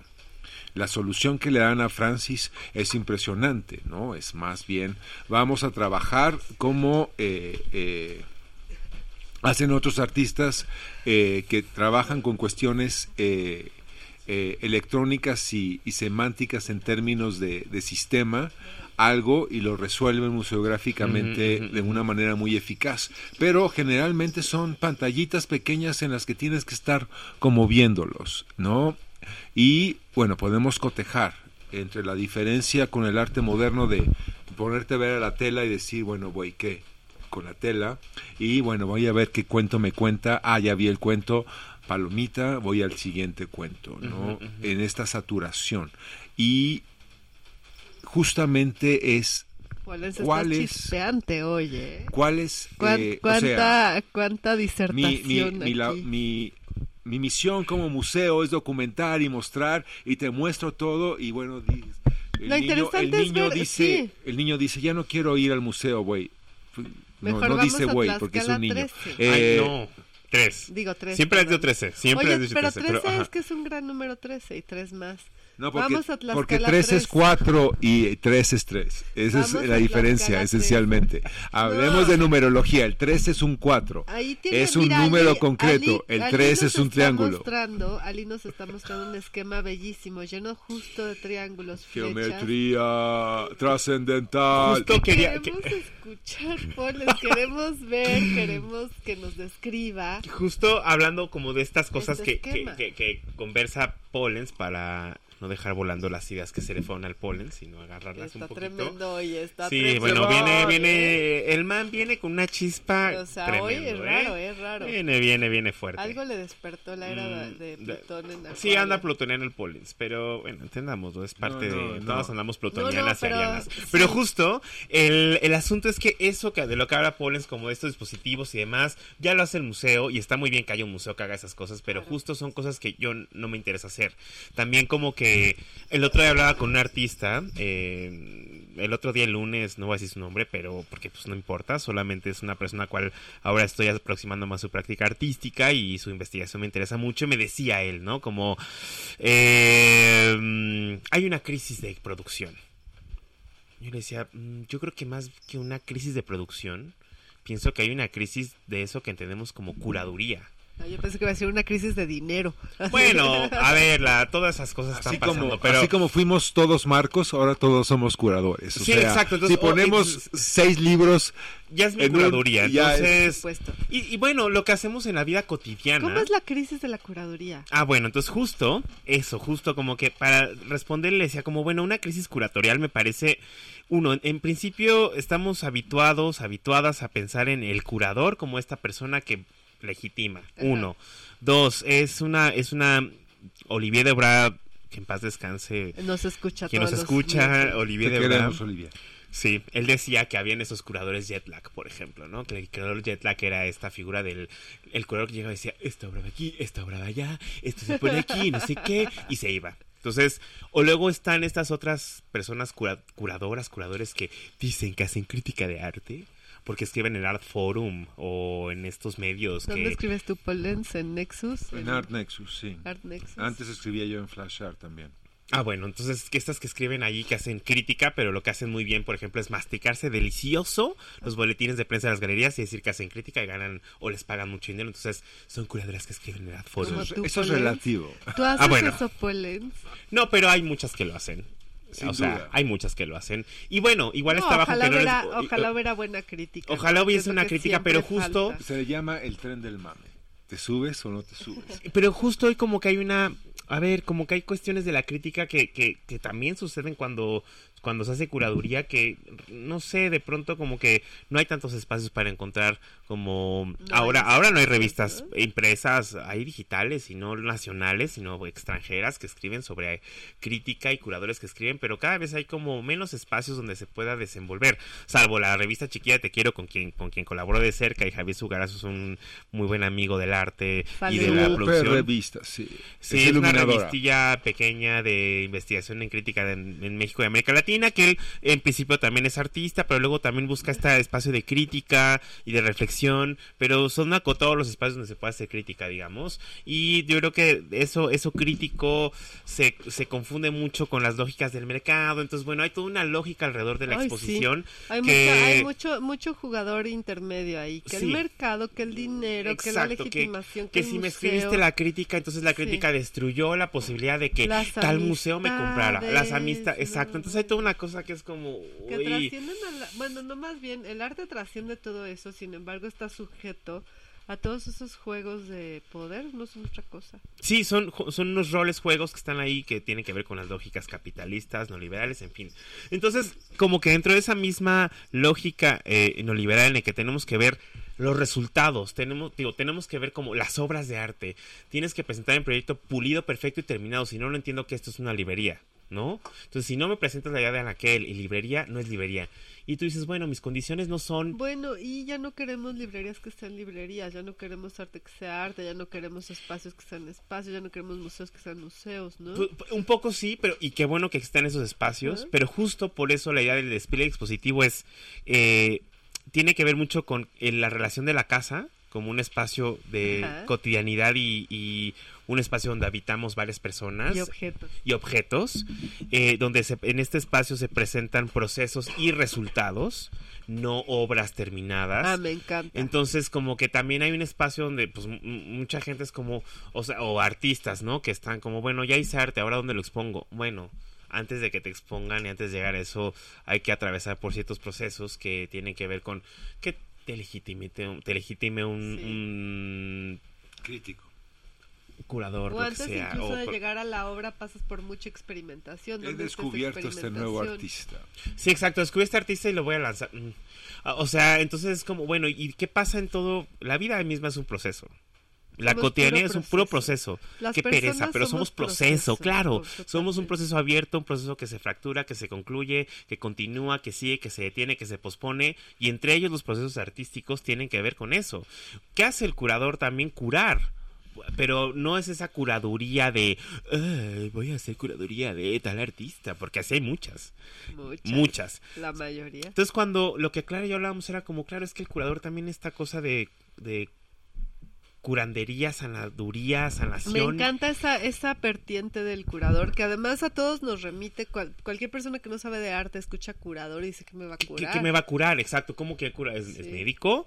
No, no es médico, pero el curador sí, te, sí es, tiene algo, es algo que funciona en español, pero no en inglés, por ejemplo pero sigamos. Entonces justo el despliegue pretende como presentar los procesos, en principio procesos artísticos, luego resultados de estos procesos y como eh, por la por la por la por el despliegue se atraviesa conversaciones dentro de un espacio doméstico. No estás yendo a una galería donde el cubo blanco, que, que, bueno que existen y tal, pero el cubo blanco es entrar a un espacio frío donde si el artista es inalcanzable, pues ni hablar con él porque ni soy coleccionista, porque ni le voy a comprar y el curador me va a invitar a la cena. Y además, ¿qué tal que todos los que vamos a galerías a ver este shows, como les dice Polens, o sea, la mayoría ni compramos ni nada, solo queremos saber qué está pasando, qué, están haciendo, exacto. ¿no? Entonces, pero si no eres el amigo del amigo, pues y de repente quedas fuera, ni eres el amigo del amigo amigo. Entonces tú quieres vas a comprar. Entonces, exacto. eres amigo del galerista. Bueno, a veces sí. Bueno, a veces, pero. Estamos hablando de cuestiones patriarcales otra vez. Pues sí. Totalmente. ¿De qué tamaño es tu chequera?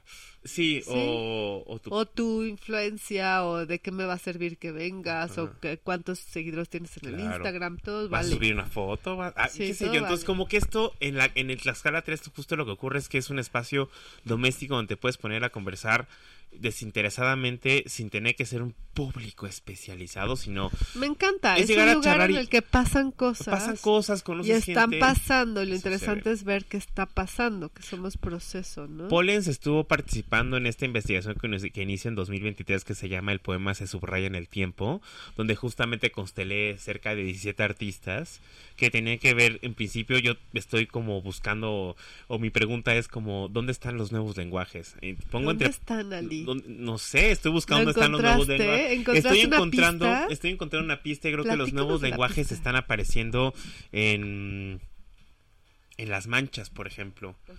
La mancha también es un lugar donde, o sea, se nos derrama el café y ¿qué dice el sistema? Límpialo. No, se va a dañar, se va a dañar esto, limpia la mancha, remueve la mancha, que no quede rastro, que no quede huella, borremos la mancha porque se ensució. Entonces hay que sanitizar, hay que limpiar, ¿no?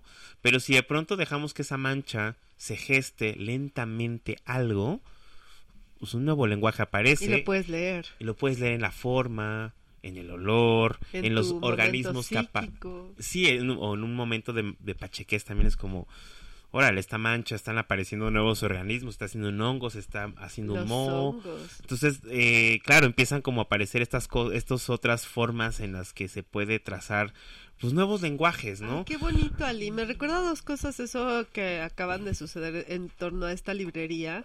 Uno es que, por ejemplo, mi, ami- mi queridísima amiga Cari Cruz, una gran restauradora de libros, regresó con un libro que yo le di de una, una monja que dicen que es la monja que inventó los chiles en nogada. Ah, claro. que le sí, sí, hicieron sí. un libro bellísimo, tengo una edición de 1700, em, que estaba en completo, se estaba destruyendo. Claro. Entonces yo se lo di a Cari, le dije, oye, hazle algo, lo que hizo fue respetar sus tiempos, le hizo una caja y cuidaba todos sus defectos. Entonces me decía, es que cada, cada mancha que hay aquí, cada doblez que hay aquí dice cosas del libro.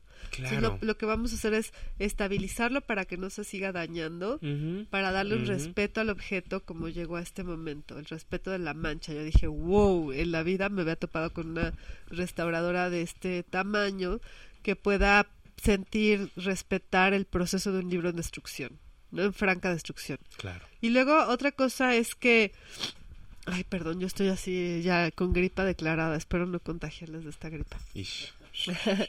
Pero sí, lo siento. Y lo otro es este asunto sobre mm, Ah, ya, no, ya, ya, ya se me fue la onda. Pero- pero yo sobre la pensando en la mancha. En la mancha. y lo primero que me viene es la mancha de leopardo. La mancha respecto a la Y librería, es yo. el, el ¿La mancha de patrón, el patrón orgánico. La mancha Ah, de leopardo, el patrón orgánico. Espera, Polens, ahorita hablamos de la mancha de leopardo. La otra es este asunto de las nuevas escrituras, porque hice una investigación sobre los futuros del libro con base en una antropología anticipatoria de un antropólogo de los años 70 en Estados Unidos, Robert Textor, Ok. que metía al libro a la librería y a la editorial independiente en esta licuadora de Textor Mm. Y los resultados, es una metodología muy clara antropológica, y los resultados era, por ejemplo, a nivel La licuadora. a nivel de creación, de qué está pasando con el libro como contenedor de conocimiento a nivel creación, es escuchar a otros lenguajes. O sea, por ejemplo, el lenguaje de las aves, el lenguaje de las plantas, Claro, claro, incluso el lenguaje de las estrellas o del, mi- del micelio. Y Sí, sí, sí. Estas otras formas de expresión que no tienen que ver para nada con lo humano están siendo atendidas por el humano Claro. o por la humana. Entonces eso tiene que ver, Sí, ¿no? sí, justo como que ahí, en, por eso también cuando, cuando conversaba con Pollens para esta invitación, eh, para el, el, el poema Se subraya en el tiempo, que también el nombre no lo pensé yo solo, lo pensé con varias personas, como Liz Meville, Es Ricardo Baubé.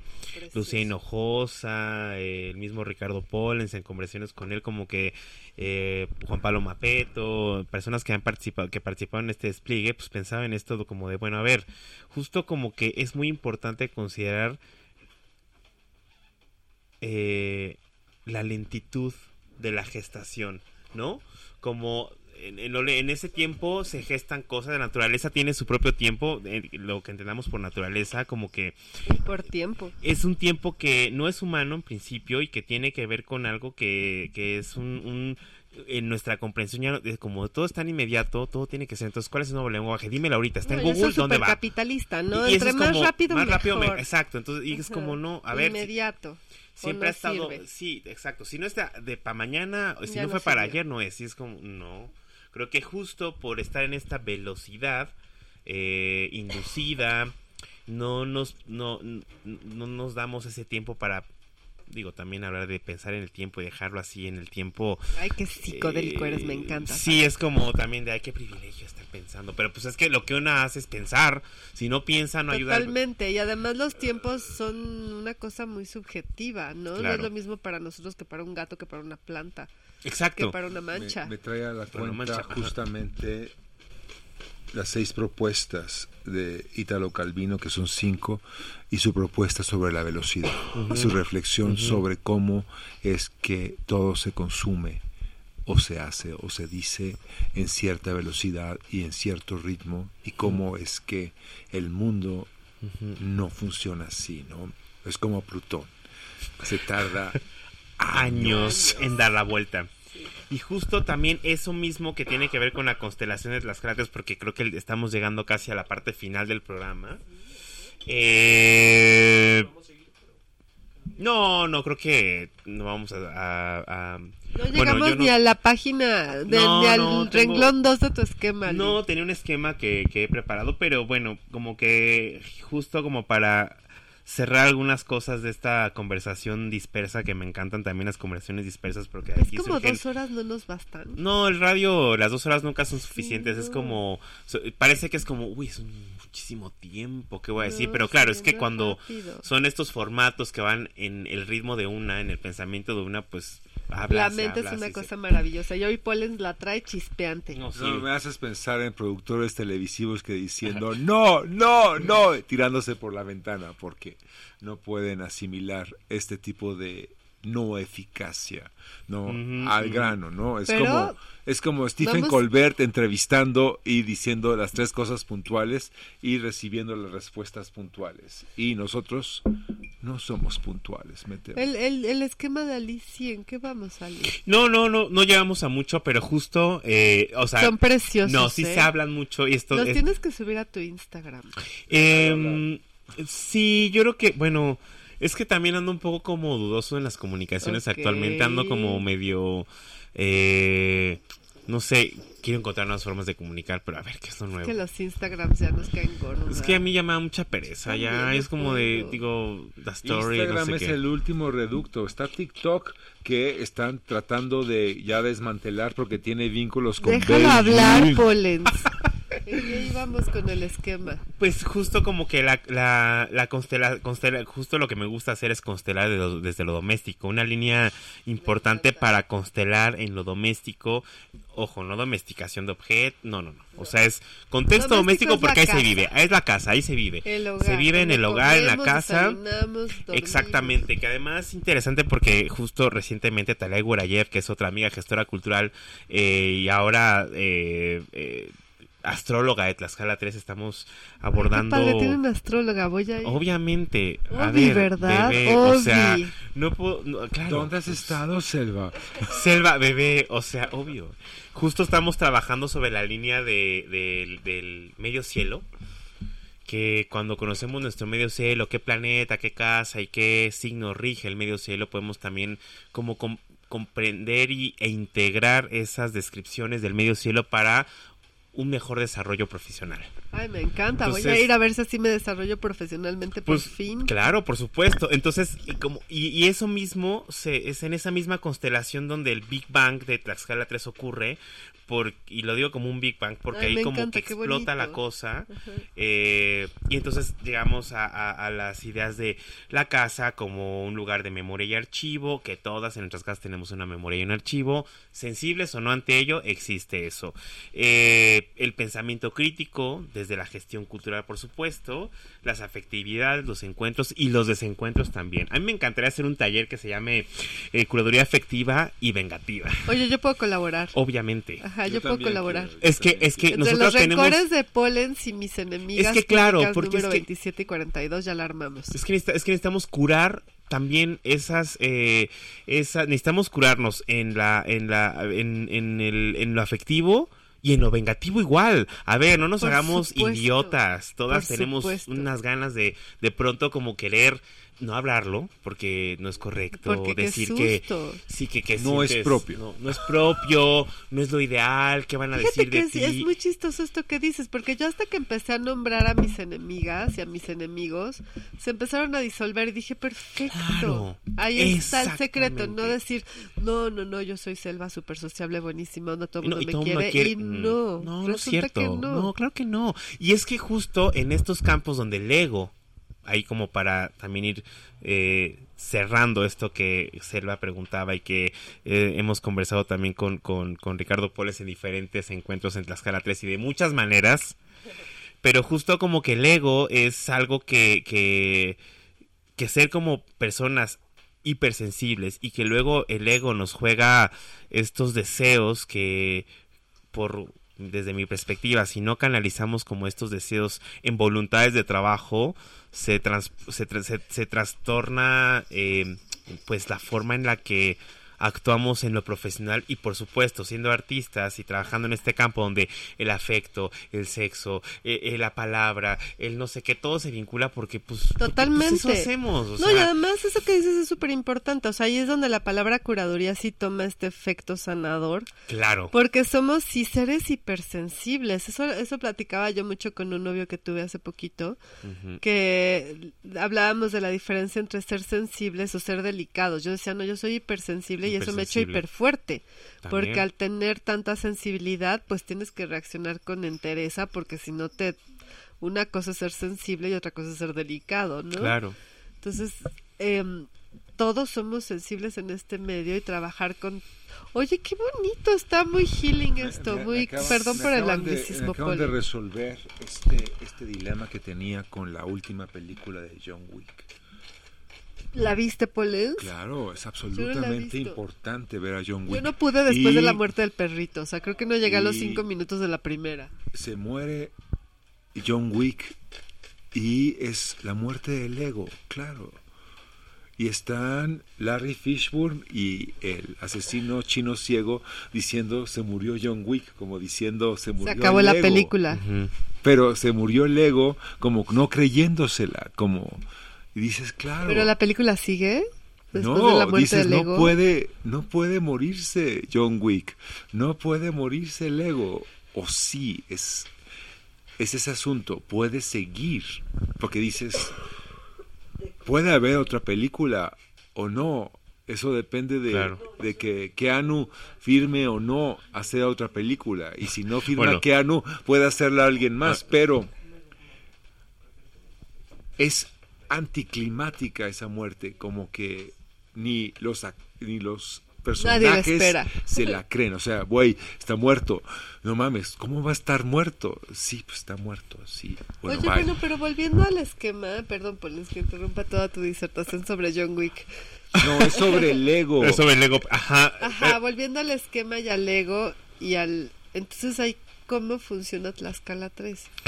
Bueno, ese es otro programa, el cual no va- eh, ahora no vamos a, a proponer, y me he puesto no para otro programa, pero sí sería como otro espacio Oye, de conversación.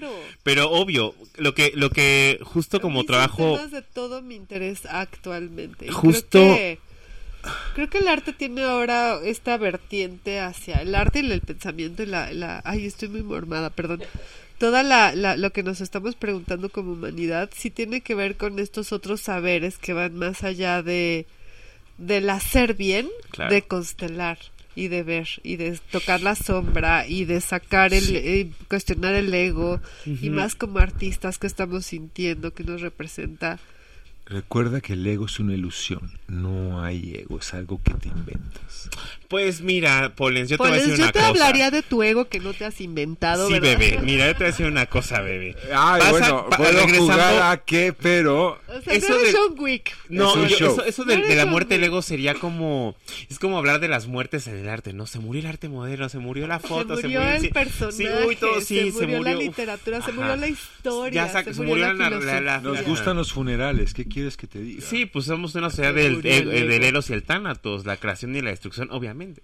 Me- O sea, esto del ego, más bien como que pienso que, más que como John Wick, que ahí se muere el ego, creo que lo que nos tocaría como a las artistas hipersensibles, que somos todas las personas que trabajamos en este campo, y que, bueno, no necesariamente artistas, pero... Yo no soy artista, pero sí soy hipersensible. Ajá, pero hay creo yo yo en mi ideal acuariano sería como pues lo que lo que toca es integrar ese ego en las partes de la vida como para eh, tener un, un- o sea, sí reconocer para vulnerarse un poco, reconocer que el ego opera de esta manera y cosas del ego que nos hace tomar decisiones acertadas, equivocadas, eh, crear y destruir a la vez relaciones, vínculos, personas, no sé, arte, no, no, no, no sé, como que todo lo que sucede cuando el ego está allí, porque eso no se puede quitar, más bien como que creo que hay que integrarlo al cotidiano para saber em, cómo llevar nuestra vida con el ego que tenemos. Creo que eso Bueno, es- me has dado otra iluminación. Pienso que el ego es como el Nesquik. Es algo que le pones a la leche y se disuelve. Pero eso que le pones a la leche ya no es lo que le pones a la leche. Ya es, otra, cosa. Ay, Ay. Nestlé, escúchenme, ¿no? Patrocínenme, Nesquik. aquí estoy. No, pero sí, justo como algo así, como eso. La transmutación del Nesquik a través de la leche. No, no, no, o sea, le pones la... y ya no es Nesquik, Ya se es vuelve chocomilk. Nesquik con leche. O sea, ya, o sea, lo podemos decir incluso así como A más B. Y ya no es Uno A más uno es igual a es tres. C. Y Es sí. igual- Ah, bueno, sí, este, aquí nuestro, nuestro genio matemático nos dice que A más B es una AB, por supuesto. Y A, B. C es No, A la ecuación cuadrática. Disculpen, no no, pasa, pasa Oye, el tráiler de la oye, matemática Este, y Ali, nos pero tenemos que estamos ir. entonces frente a una nueva propuesta de la curaduría desde la curaduría misma. Pues yo creo que, yo creo- mira, nueva no, también es que te voy a decir, Nada na- nuevo nada es nuevo. ¿no? Pero, y, y también como que lo que hago en tres es un poco lo que hacía Federico Moraes, de quien ahora estoy muy enamorado, que estoy leyéndole a este crítico brasileño de los 70, donde el, el man sí innovó un poco en esta forma de qué hacer con sus experimentaciones, disolviendo un poco la escritura, incluso dejando que se quede en la memoria, que se quede ahí como, como mi programa que no está en, en los, en los archivos eh, donde deben de estar del mensajito de Radio Nopal. Escúchanos, Diego. Es como, pues ya se fue, ahí quedó y algo pasará y alguien se acordará, qué sé yo, como que un poco también, sí, la experimentación, estoy como experimentando con otras formas que todavía no logro darle forma porque la experimentación es lenta y es un tiempo en el que hay que ir dejando como que se vaya como cuajando o se disuelva o vuelva a suceder o no vuelva a suceder. Y hay que experimentar así en la vida, en el arte, porque arte y vida, vida y arte y cotidianidad es eso, el cotidiano no cuesta, como diría una amiga Liz Meville, que probablemente esté escuchando ahora y le mando un saludo a Liz, Saludos. pero pero justo ella eh, está ella dibuja muchos objetos cotidianos y demás y acumula y colecciona y dice justo que el ego digo el ego el el el, em, el, el- el co- la el cotidiano no cuesta y efectivamente no cuesta voltar a mirar lo ¿Qué que hay? pasa que hay allí y de eso pues no sé eh, pues no ser antisistema estás, pero estás sí- haciendo toda una propuesta sobre cuánto cuesta el cotidiano, cómo ir calibrando, así como en la Matrix, ¿no? El cafecito de la mañana, ese momento que pasas contemplando eh, tal o cual cosa, la canción que escuchas, todo lo que se puede eh, capitalizar o transformar Mm, sí. en términos de cuánto cuesta que estemos o escuchando esta canción con la que vamos a ¿Y cerrar por qué el el programa. cuánto cuesta? Porque estamos en una sociedad hecha de, de capital. capital El Y otra vez no es el, son los plutonianos, ¿no? Es como si fuera una película de la Marvel.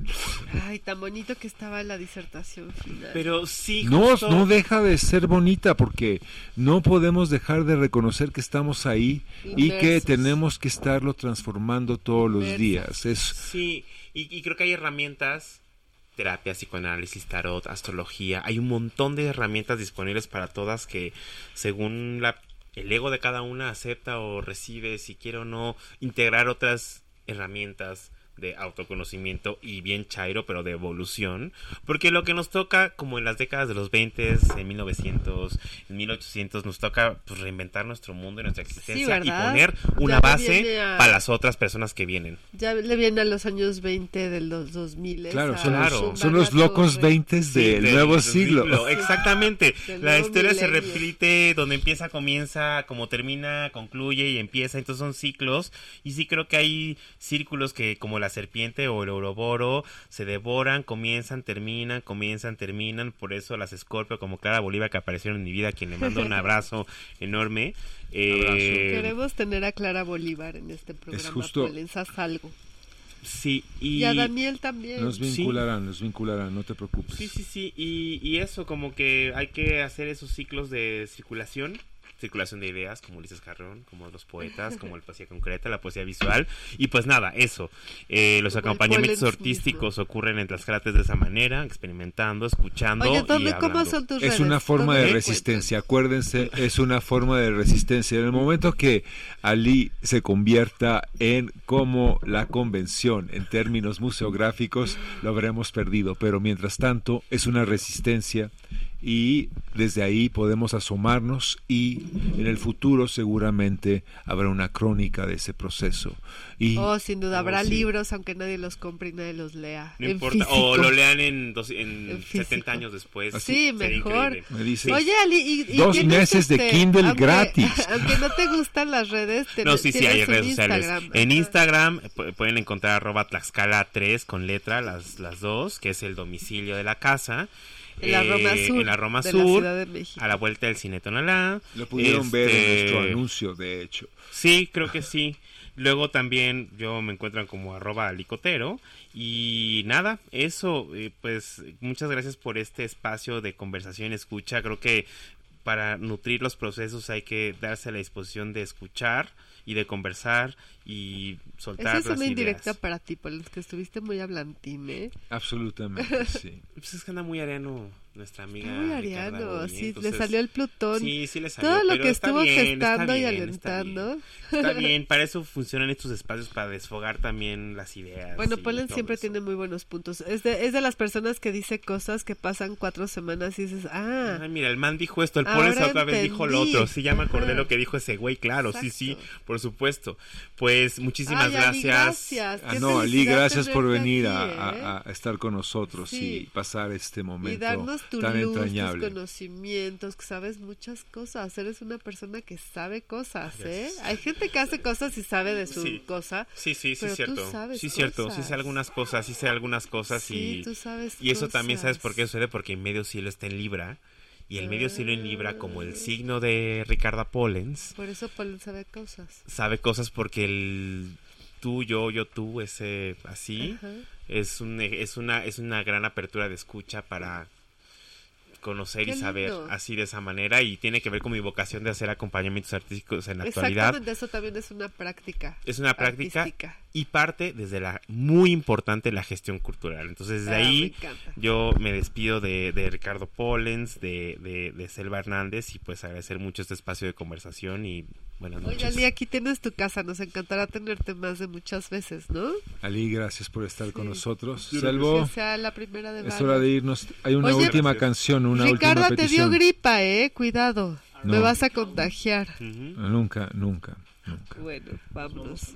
Una cancioncita. Gracias a la producción de, de, de La Voz de Alejandro Antonia. Jiménez. De, a- eh, no, La Voz de Antonia en Angélica. Instagram. A y, Emanuel, queridísimo, eh, que también está programa enfermo. Miércoles. eh, Apenas es miércoles. Apenas es miércoles. Sí, gracias a Vale, a Angélica, que estuvieron atendiéndonos. producción. Gracias, Chávez. A nuestro querido becario Daniel. Ajá. Sean Y- felices, por favor. Adiós, Ricarda. Adiós, Selvo. Muy buenas noches. Adiós, Ali. Hasta pronto. Hasta pronto. Gracias. Gracias, Ali. Bye. No es Octavia, No es Alejandro, no es Eusebia, tampoco Eduarda, ni Ricarda, ni Armanda. es Antonia. La voz de Antonia. Es Antonia. La voz de Antonia. Esa voz. Oye, ¿por qué Antonia, eh? Porque no es Antonia. No, Polens, es por la librería. Esta es la radio de nuestra librería, Antonia, la oficina del libro. Somos una librería en la colonia Condesa con libros increíbles y extraordinarios de segunda mano, pero muy bien selectos. Muy bien selectos. También tenemos talleres, Y café. eventos, lecturas y sobre todo radio.